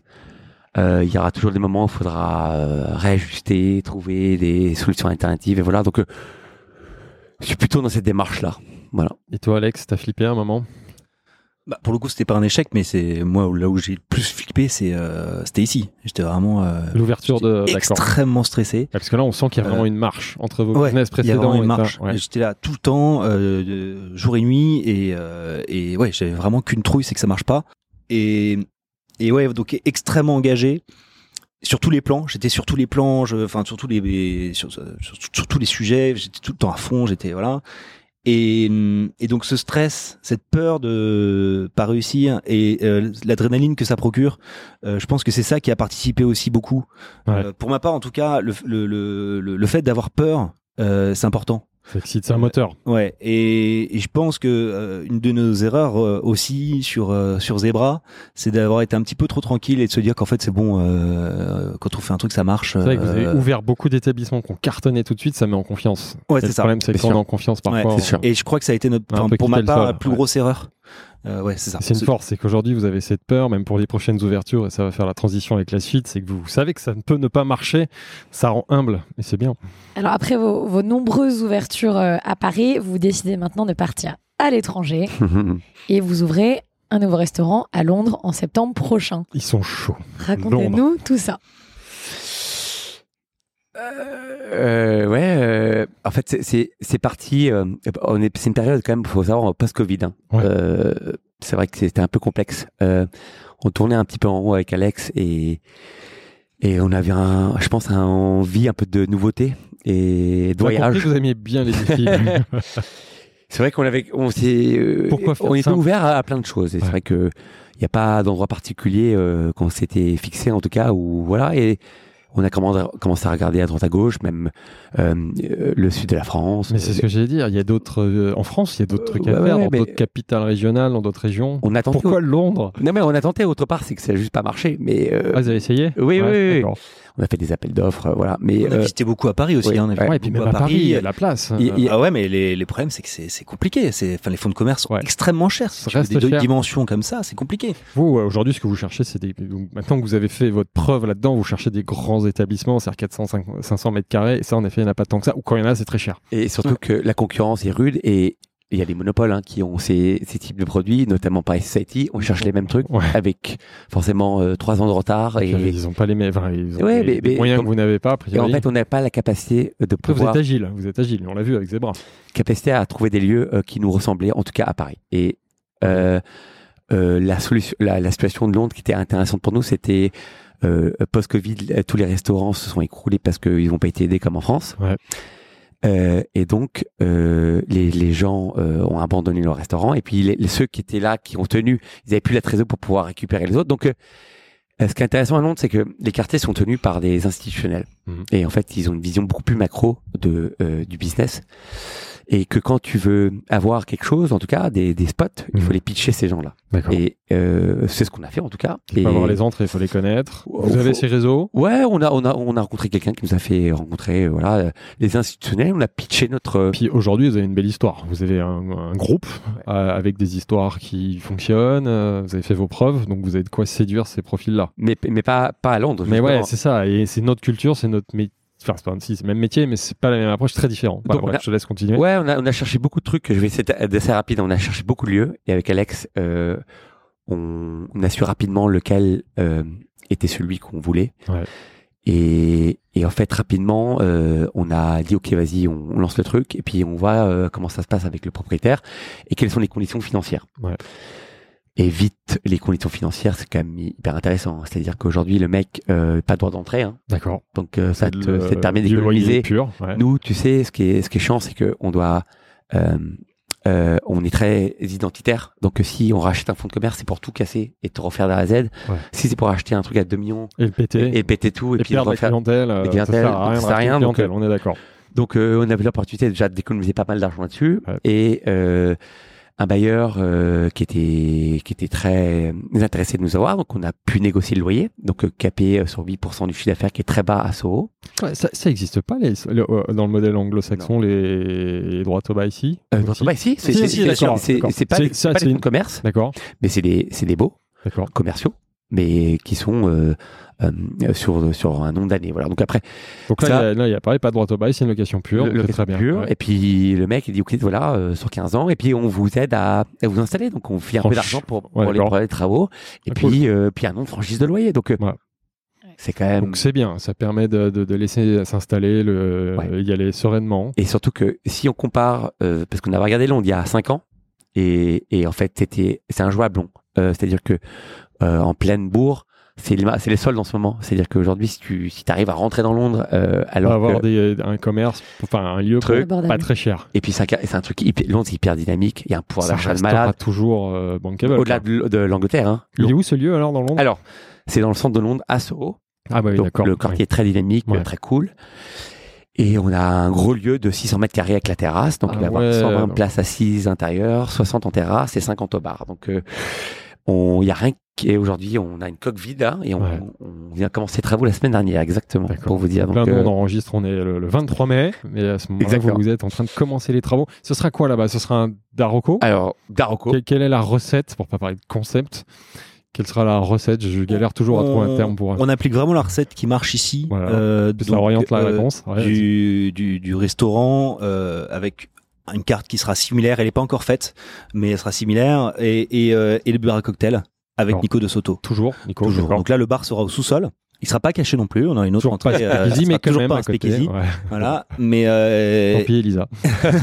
désolé. Elle veut, Je viendrai pas. C'était- ouais, elle veut son speakeasy. Faut le faire chez kiosque. Et d'ailleurs. On s'en et- s'y attend pas. bah, euh, ouais, c'est ça. Bah voilà, pas- c'est ça le vrai speakeasy. Bon, parenthèse Ouais, fermée, désolé. Faut pas, faut pas nous piquer Nico de Soto. hein. Là, ils ont rendez-vous après. Il est très cher. et, euh, et donc c'est un, c'est un, un immeuble qui lui euh, est moderne. Euh, Enfin D'accord. même, enfin là il vient d'être construit. euh, D'accord. Pour être plus On peut précis. pas faire plus moderne. D'accord, On peut pas faire plus moderne. Il vient d'être terminé. Et euh, donc c'est une coque qui là pour le coup est un cube. Euh, il y a deux cubes, enfin deux, deux cubes, un en bas et un, un au sous-sol. Euh, L'archi, c'est Olivier qui vous accompagne encore. Vous êtes très fidèle avec vos collaborateurs. ah bah, Euh, évidemment. essentiel. Et ça permet aussi de conserver cette, cette cohérence et cette, cette ligne directrice artistique sur le lieu. Bien sûr. Ouais, c'est devenu un ami en plus. Tout en attaché personnellement. Bien sûr. Quel est le brief pour lui sur ce lieu? Alors que vous c'est lui qui fait ses briefs. Ah, il fait- Euh, d'accord. Bien sûr, c'est lui qui nous brief plutôt. et lui il voit le lieu, il réfléchit. et, euh, Bah, donc là cool. le brief, c'est assez marrant. C'est l'idée, c'est de, c'est euh. Bon, en italien Rinasci- Rinascimento, euh, Renaissance, Euh, pardon. La Euh, renaissance. Renaissance. Ah oui, Euh, et, cimento ou je sais pas et- quoi, ouais. ouais. et, et, euh, et- et donc l'idée c'est la Renaissance, c'est-à-dire c'est ce que les Français euh, ont pris en Italie et qu'ils ont ensuite apporté en Angleterre. Ah ouais, il y a un concept. Ouais. Ouais, alors là, c'est un Ah, concept. C'est recherché. Alors Olivier est très alors, conceptuel et aime beaucoup réfléchir. concrètement Ça va être Donc ça, tout ça, c'est toujours le, le- c'est toujours le un- un notion de base. Mais ici, c'est le palais italien, ça ressemble pas à un palais italien. C'est juste pour avoir une ligne directrice. Ouais. Et euh, donc, euh, on va pas rentrer là-dedans et se dire tiens, c'est la Renaissance. Ouais. Après, il y a des petites, euh, voilà, il y a des petites, euh, des petits clins d'œil, des petites choses. Et enfin, surtout, non, c'est plutôt un fil directeur qui fait que, euh, voilà, tout a du sens pour nous. Mais certainement pas, c'est pas du tout premier degré. On va pas, voilà, ça n'a rien de renaissance quand on arrive comme ça. Mais il y a le le le le le- l'hôtel de Saint-Pierre, il y a le le le, le en fait on a fait le jardin euh, à l'anglaise euh, au plafond D'accord. et le jardin à la française euh, au sol mais ça ça va pas sauter aux yeux en fait D'accord. voilà c'est ça bien, donne faut pas être ça- premier degré. non mais par contre c'est important d'avoir euh, de, de- de la poésie du euh, alors déjà la poésie ça fait important et puis une idée et un fil directeur comme ça, euh, ça- en fait ça permet d'avoir de, de donner un sens à tout ça et une terrasse qui est qui va être qui est vraiment agréable parce qu'elle est elle est sur un un courtyard donc vraiment une petite euh, un petit espace euh, privilégié euh, devant lequel les voitures ne passent pas, ce qu'ils aiment beaucoup là-bas. Et, euh, et donc on va avoir un endroit très très protégé et très confortable. Et puis le bar qui est au sous-sol. Euh, donc là, bon, c'est le, le, le- c'est un concept qui est un peu dans la continuité du du resto. Euh, le Nico veut pas encore qu'on dise le nom, donc euh, Oh. on va on va pas le dire tout de suite, mais il y a un côté un peu un peu un peu jungle euh, et un peu animal. D'accord. Et dans l'assiette, comment vous adaptez du coup votre offre food à la clientèle euh, londonienne? C'est assez proche. hein. Euh, Enfin, ça, ça reste un restaurant italien, donc ça restera quand même un peu la même cuisine. Les les Anglais assaisonnent plus, et aiment plus les épices que nous, donc on voilà, Donc, faut juste Il y aura une ça, adaptation, une adaptation. Mais euh, Le chef, c'est le chef euh, exécutif. Enfin, c'est qui Vous Alors- avez pris un chef local ou comment vous faites? on n'a pas encore le chef là. Ouais, on a, d'accord, on a- ouais. Je crois qu'on l'a trouvé, Euh, donc on le revoit dans deux semaines. On va normalement c'est bon. Peaufiné. Mais il est là-bas, ouais. voilà. Donc il va y avoir un travail avec Il va- Federico. Il va venir s'immerger euh, pour Lui va comprendre venir Marocco. ici, euh, exactement. France, voilà, on va faire des échanges comme ça, mais euh, mais il faut qu'il y ait un quelqu'un sur place parce que c'est, enfin c'est voilà, c'est c'est pas compliqué d'aller à Londres, mais euh, c'est pas non plus aussi simple que de changer de quartier de Paris. En, en résumé, euh, quelles sont les différences? Enfin, en gros, qu'est-ce que vous allez garder de Darocco Paris? Qu'est-ce que vous faites évoluer euh après, c'est vrai que euh, le truc essentiel, c'est la cuisine, hein, euh, qui, est, qui est le fil conducteur. Parce qu'après, vous la euh, gardez, vous la faites légèrement évoluer. voilà. Après, parce que les lieux se ressemblent pas du tout. D'accord. Il y a l'état d'esprit, l'ambiance, le côté euh, Toi, ouais, chaleureux. La, ouais, la Ouais, salle, la le salle, personnel, voilà. comment tu vas gérer ça Bah, c'est euh, un peu dans la même lignée de ce qu'on fait ici. Il faut que l'ambiance soit détendue, euh, festive, mais pas pas la fête. Mais voilà, faut que ce soit sympathique. euh, voilà. Après, on a déjà embauché une partie de, des cadres, en tout cas des de la salle. Donc, on a le general manager, ils appellent ça, et puis le bar manager. Donc voilà. Après tout ça, ça va se réfléchir en amont avec les équipes sur place. Et c'est vrai que nous, on aime bien. Partager en tout cas euh, nos visions et échanger avec euh, les gens qui sont qui ont plus une notion de ce qui se passe sur le quartier euh, dans, dans à Londres Ouais, Et des connexions locales. voilà, donc on va pas se dire c'est comme ça qu'on va faire. Ouais. On va s'adapter et puis on va, on va, on va, ouais, on va voir. Donc là, je l'ai dit, on est fin mai. L'ouverture en termes de. C'est quel est l'objectif de date Alors euh, ça peut paraître bizarre, mais on, on a que pour objectif d'ouvrir euh, fin mai, euh, fin mai, euh, ouais, fin septembre. C'est la fatigue qui commence. à- Attention, il y a des gens, il y a des gens qui t'écoutent. Non, non, euh, non, euh, fin septembre. Fin septembre, Ouais. ok, donc relativement Il y a rapidement. 16 Mm. semaines de travaux. Voilà. D'accord. Les Anglais travaillent en août. Contrairement. Mais France, oui. ils C'est un peu s'arrêtent en mai euh, et en août. Voilà. Euh, L'organisation pour gérer un restaurant à Londres, comment vous allez faire? Il y en a un de vous deux qui va, qui va s'installer là-bas, vous allez faire des allers-retours. Alors ben justement, ouais, ouais, ouais. Vous êtes en euh, négo tous les deux. Ben non, non, non. en Non, fait, ma- on a longtemps négocié. Ouais, négocier. et euh, c'est vrai que c'était plus simple pour moi d'y aller parce que Alexandre a une fille, donc voilà, donc euh, c'était un peu plus compliqué, euh, et que moi j'ai juste mescal, donc euh, voilà, Donc on salue qui est ton chien. Exactement. non, non, non, mais Qui est après. à côté de nous, enfin qui, qui était à côté de Ouais, nous. qui est en- Ah, elle est là. Il doit pas être loin. Et euh, non, non, donc c'est moi qui vais en C'est- emménager. C'est voilà. Mescal qui va les vivre. Euh, euh, pas tout de suite. euh, il va venir quand je serai un peu en place. Mais euh, pour, pour le non. moment, c'est Alex qui va le garder. exactement. Ouais. Ah, J'espère un peu. Ah, Et euh, donc euh, non, non, non, c'est moi qui va qui va déménager à partir de juillet. donc Voilà. il faut, il faut qu'un des deux soit sur Ah, place c'est- à temps plein. Ça paraît évident, mais je préfère. euh, C'est important. C'est essentiel. Et c'est vrai que nous, on- et on, mais même c'est le plaisir d'y être. Voilà. Ouais. Et rapidement sur le sourcing, vous avez aussi trouvé des, des producteurs locaux euh, sur tout ce qui est notamment maraîchage, euh, fromage, Alors, viande? Elisa, merci de m'avoir posé la question. On n'a pas encore, euh, malheureusement. C'est vrai qu'il faudrait qu'on s'y mette d'ailleurs. Mette. c'est vrai que oh, euh, c'est pratique. j'ai complètement Ouais, oublié euh, tout, tout ça, en fait, c'est- euh, il est un peu dans la, dans un tout doux. Bah, je te file, je te file ma trame, ça va vous C'est servir de si, list. si, si t'as des trucs, des conseils à me donner, je Ah je ouais, preneur, on voilà. recrute- Mais j'ai Recrutement- quelques fournisseurs à recrutement. conseiller. On a un grand Bon, l'archi, l'archi, c'est bon, recrutement c'est bon, dans matière première sérieusement. Non, non, non, on allez a faire pris quelques-uns Ouais, déjà. ils ont des produits de très grande qualité. euh, local. Euh, Ah, local, local, fromage. euh, Alors fromage non, ça sera italien, mais on n'utilise pas beaucoup de fromage, c'est seulement pour euh, pour euh, pour nos préparations en fait. Les- voilà, on n'a pas d'assiette de fromage au comme ça. Non. Vous, vous tentez pas des Non. trucs, euh, non. Non, Non, non, je pense pas. Euh, non, mais par contre en maraîchage, Ah, mais, euh, voilà. poisson, viande, euh, c'est très bon. Les, Bah les voilà. œufs, voilà, on a des choses Il comme y ça, a des plein de produits très très bonne qualité. l'autre bout de l'Europe. Exactement. Alors que, euh, Euh, on a Exactement. pas mal de potes restaurateurs à, à Londres. J'allais te poser très- la question sur la communauté des restaurateurs, voir la communauté française, comment elle vous a accueilli, aidé. euh, Alors déjà, on n'a pas il y a une beaucoup- grosse communauté française. Oui. On le sait tous à mais Londres. on n'a pas. Non, pas encore. On n'a pas encore été. On a- non. Ouais. On a quand même, si, il y a quand même Greg Greg. Marchand qui nous a beaucoup donné Ouais. beaucoup de conseils au départ. Ouais. Euh. Voilà, qu'on connaît depuis longtemps, euh, quand même beaucoup, et qu'on embrasse. Et euh, et puis euh, Qui bossent avec les gars de l'Expé, euh, qui sont aussi bien implantés là-bas et comme. euh, ils vous exactement. ont aidé là? Enfin, vous êtes en non Eux un peu moins. Ouais, on Ouais. n'a pas échangé avec eux, mais si, il y a Xavier Podovani qui a, qui a parlé avec Nico, qui est plus associé, ouais. euh, dans le- la partie bar. Ouais.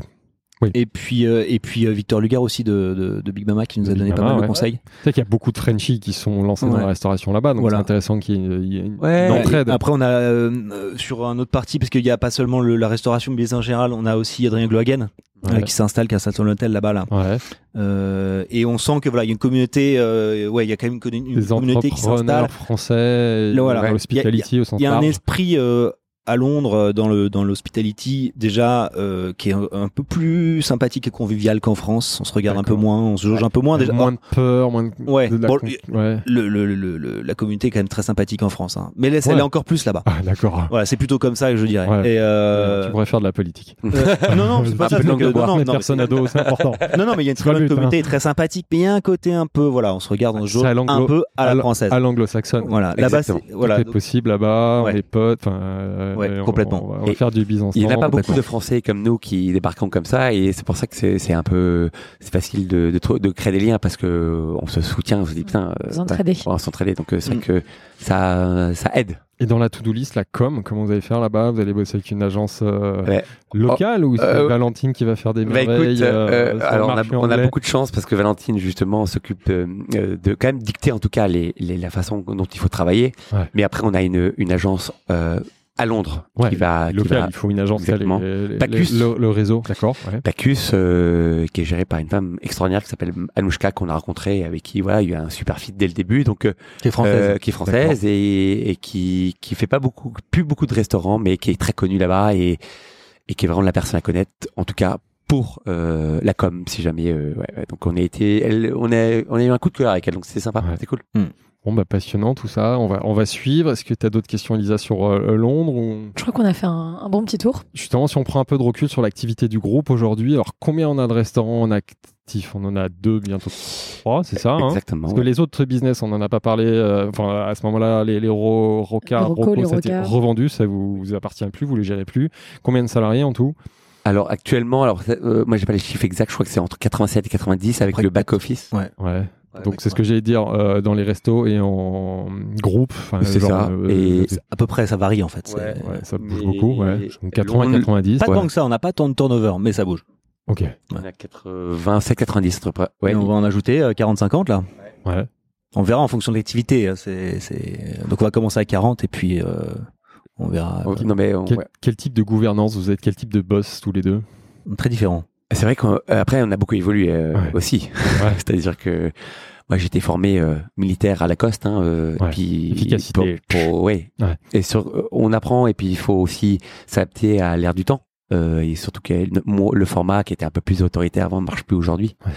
Euh, après c'est vrai que on a de la chance aussi euh, de partager beaucoup avec nos équipes maintenant et donc euh, euh, plus après je, je vais être, être- être rapide. euh, On a beaucoup évolué. On est entrepreneur. Moi, j'ai commencé, j'ai été serveur. Ouais.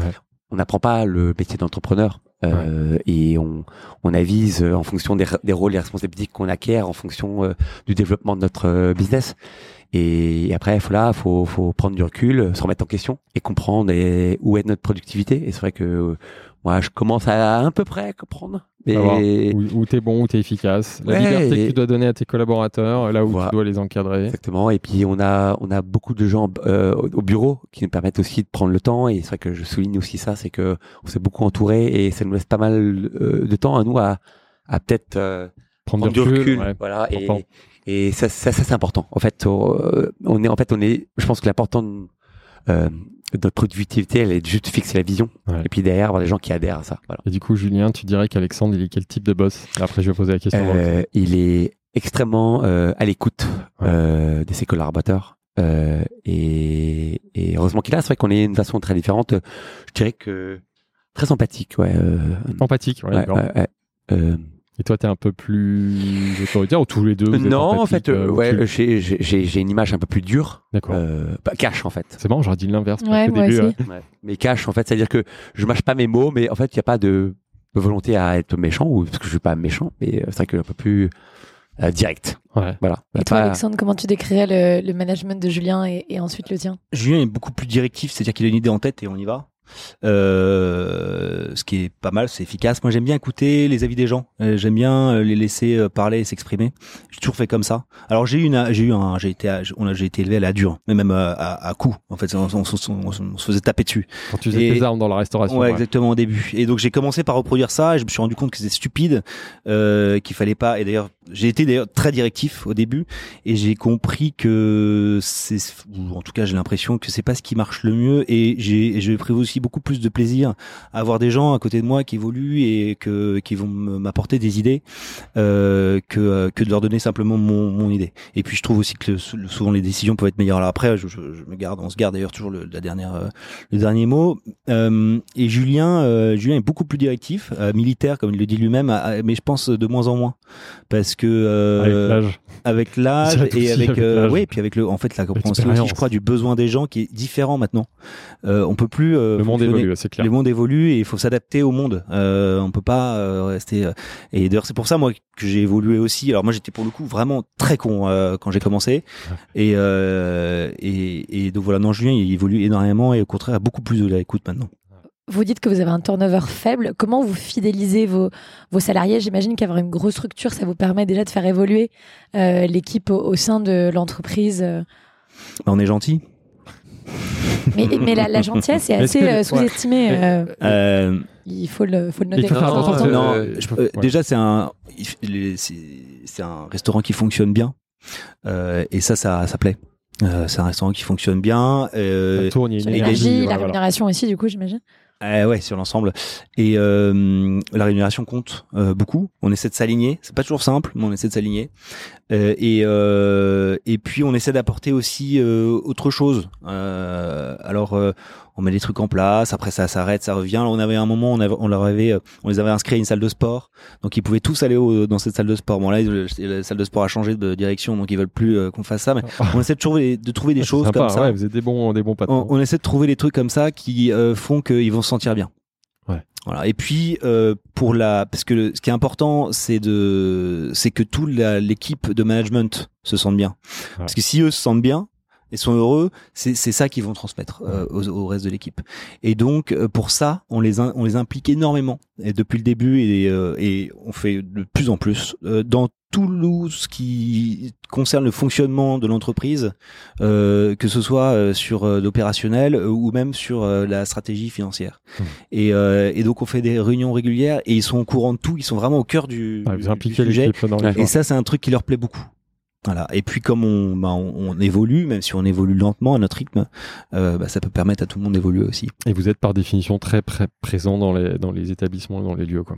Euh, pas- pas, nécessairement pour le service, etc. On est souvent là parce que nos, nos, nos bureaux sont là, mais euh, c'est vrai qu'on laisse quand même euh, beaucoup de euh, d'espace à fonctionner. Et après, on a une, ils adhèrent quand même pas mal à la, à la vision qu'on met en place, Mhm. et donc on a pas mal confiance et on n'a pas envie de les étouffer. D'accord. Voilà.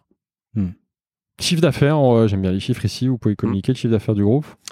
Euh, on peut le communiquer. Euh, Est-ce qu'on en a envie en a envie Je sais pas ce que moi ça me dérange pas. Ça, Je- ok, bah, vas-y. Ouais, non mais en fait euh, pour les deux restaurants on fait 8 millions.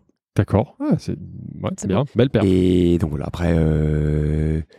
Les deux restaurants, euh, c'est 50-50 à peu près Non, non, non, non, vraiment. euh, Ouais, la bourse tourne beaucoup mieux pour le moment. ouais, c'est plus Ok. c'est mieux, mais 60-40. Ouais, 60-40 et puis voilà, puis Londres va être, euh, j'espère un, Même ordre de grandeur. bah ouais, va, va être, Tranquille. va être C'est un des- grand C'est beaux chiffres. Ouais. En fait, euh, Il va falloir faire des gros chiffres à Ouais, Londres, ouais, sinon on a un peu mal. ouais, euh, on a, Les travaux coûtent très cher. Donc la barre est haute. On l'a compris.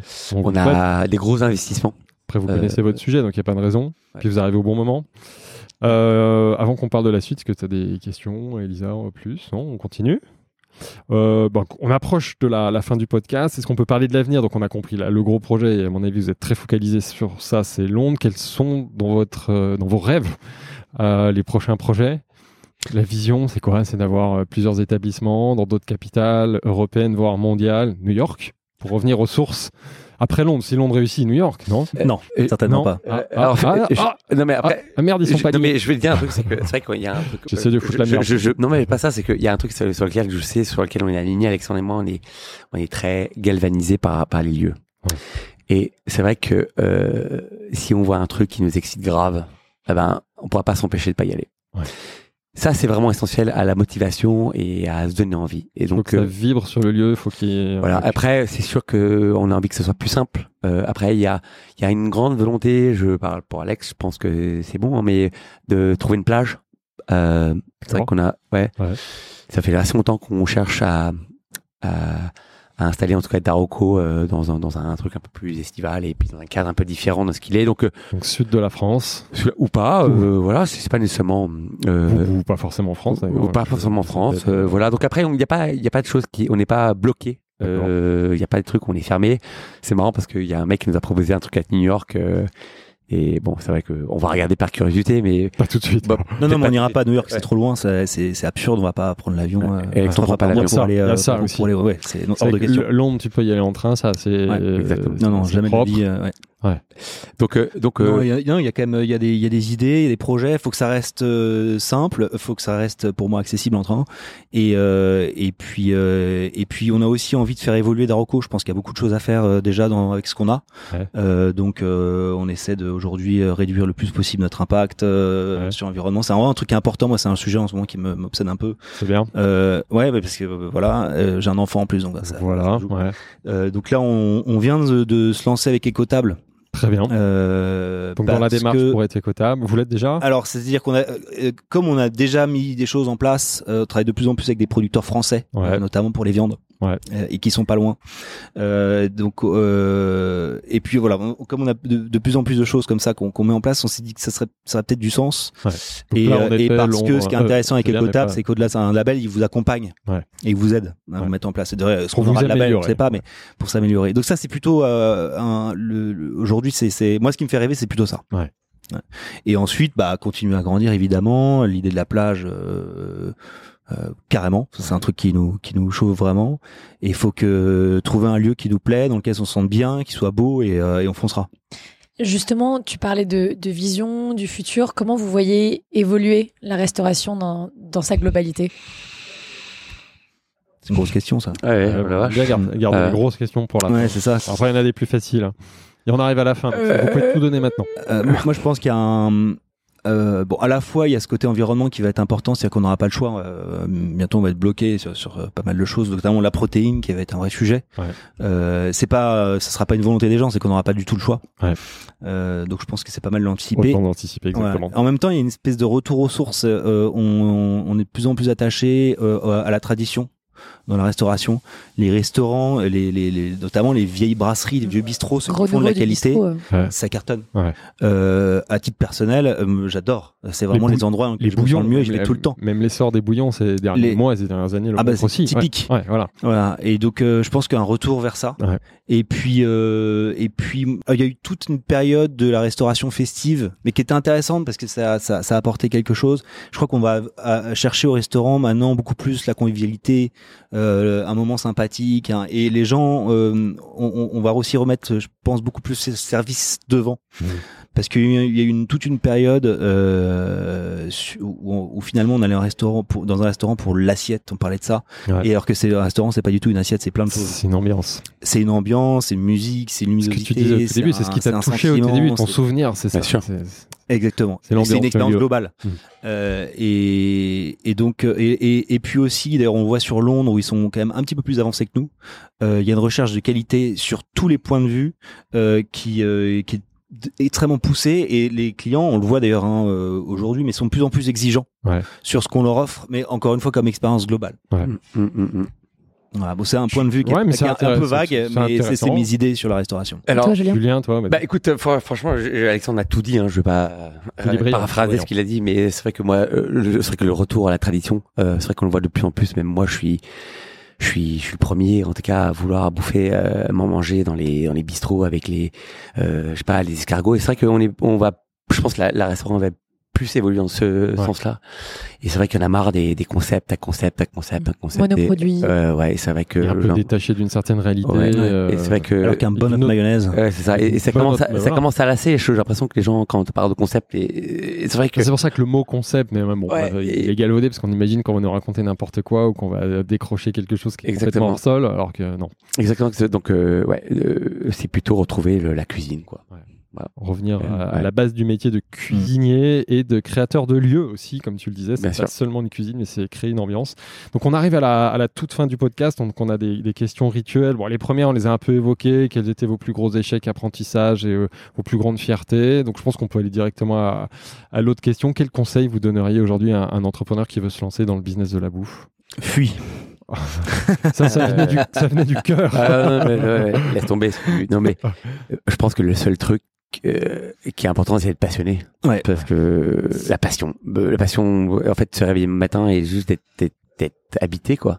Parce que il y a pas d'autre secret, je pense, pour ça. Si tu veux, en tout cas, perdurer, Ouais. euh, faut et ouais, faut, faut, faut être alimenté ces choses-là parce que c'est essentiel. Moi, pour moi, c'est comme ça. C'est c'est pas un business facile en fait, c'est un business euh, finalement à marge assez faible. Ouais, on est d'accord. euh, où, on- où il y a beaucoup de problématiques, notamment de, de personnel en ce moment. Euh, notamment, enfin, il y a des problématiques dans tous les sens. C'est Ouais. assez compliqué. Et donc, euh, faut faire ça seulement si, euh, si on peut pas faire autrement. C'est- Moi, je, je, je me verrais pas faire autre chose, en fait. C'est, il y a rien qui m'intéresse à part ça. Ouais. Je pense C'est que la Julien, passion. un Faut petit pas peu faire pareil. ça, pas faire ça pour l'argent, mais vraiment faire Il ça faut pour faire la ça parce passion, que, ouais. parce qu'on a vraiment très envie de le faire. Et puis qu'on y ce, ce, ce, ce contact, ce qu'on apporte aux gens. ouais. Ouais. Un petit cadeau pour les auditeurs qui sont arrivés jusqu'ici. Est-ce que vous pouvez chacun nous donner un bon plan bouffe à partager? Un livre, un film, un restaurant? Oh, bah, dis donc. Ah, Votre dernier bah, coup de cœur Un restaurant, mais il y a un restaurant que j'adore, euh, Daroko. euh, bah. Je sais, je sais très bien lequel il va parler. Moi, je suis. Ah ouais, vas-y. Ah ouais? Euh, non, il y a un restaurant que j'adore où je trouve que justement il a travaillé. Alors c'est à la fois euh, un, peu- un peu traditionnel et, et c'est vraiment sur la base d'un bouchon lyonnais avec une cuisine de bouchon lyonnais, mais en même temps il y a une folie à l'intérieur. Et bah parfois le soir il se passe des trucs euh, étonnants. Euh, Ouais. c'est euh, chez Marcel, dans le D'accord. 6e arrondissement, Ouais, ouais, rue Stanislas. d'accord. Et donc ça c'est vraiment un resto que j'adore parce que ça apporte tout ce qu'on recherche, c'est-à-dire euh, de de- d'être éclaté. Euh, Quand on repart de là, on est émerveillé. On a passé généralement euh, une Ah bon, soirée ouais. extraordinaire C'est et une c'est ce qu'on attend d'un restaurant. Mais c'est l'expérience, c'est-à-dire qu'ils ont pas, il y a pas de concept d'expérience. D'ailleurs, je trouve ça insupportable ces concepts d'expérience. C'est euh, l'expérience, euh, c'est l'amour qu'a mis le patron euh, dans ce qui, parce qu'il C'est est là pas hein, fake. tout le temps. euh, Il faut la- se laisser porter. Ouais, exactement. L'amour qui est de- qu'a mis le patron dans son service. Euh, Ouais, en bien. restauration, euh, après, moi, je vais Un, parler aussi euh, un un restaurant, un, un peu plus- bouquin. un peu euh, plus, un peu plus banal qu'Alexandre. Euh, La, la dernière date que j'ai adoré en parlant de Londres, c'est Trullo. Ouais. Cuisine italienne extrêmement simple, euh, vraiment euh, bien assaisonnée, sans chichi, et c'est tout ce que j'adore. Et franchement, for- euh, pour les gens qui vont à Londres, si vous aimez l'italien, allez là-bas. Trullo. En attendant, euh, Daroko. euh, Da- ça s'appellera Daroko à Londres Euh. Ouais. Darokoso, ouais, c'est ça. Et un pas trop pris la Et tête. je vais quand même faire plaisir à Alexandre, hein, parce qu'il Ouais. m'a offert un bouquin que je vous le dis que j'ai lu d'ailleurs, Un monde sans fin de Jean Covoussi. Voilà. D'accord. Euh, et je Et vous- que tu je- recommandes. Ah, mais je recommande parce que j'ai j'ai attaqué la semaine dernière, donc je voulais quand même lui dire que j'ai ouvert. Peut-être commencé, je savais pas. Et franchement, je suis addict maintenant. Donc je suis euh, voilà. Donc bien. euh, merci Alex de m'avoir c'est bien. obligatoire. C'est Voilà. très bien de citer un livre aussi. Voilà. La toute dernière question, est-ce que dans votre réseau d'entrepreneurs du business de la bouffe, vous pourriez nous recommander euh, quelqu'un comme prochain invité pour passer euh, derrière le micro comme vous l'avez fait à l'instant?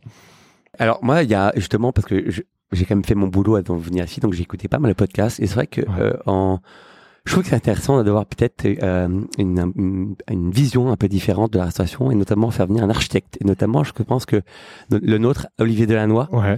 ça pourrait être. Non mais Qui signe- sincèrement, qui parce qu'en fait, je il est- je, il est- je vais ouais, même dire, c'est que Ouais. euh, lui participe à l'origine de tout euh, euh, chez nous. C'est-à-dire que on prend une page blanche, on regarde l'espace et tout part de lui. C'est Et lui ça- qui a écrit le brief, hein, j'ai noté. Non, mais c'est vrai que et, et donc euh, faut quand même pas oublier que ils sont essentiels à la réussite Ouais. et que C'est euh, Là, aujourd'hui.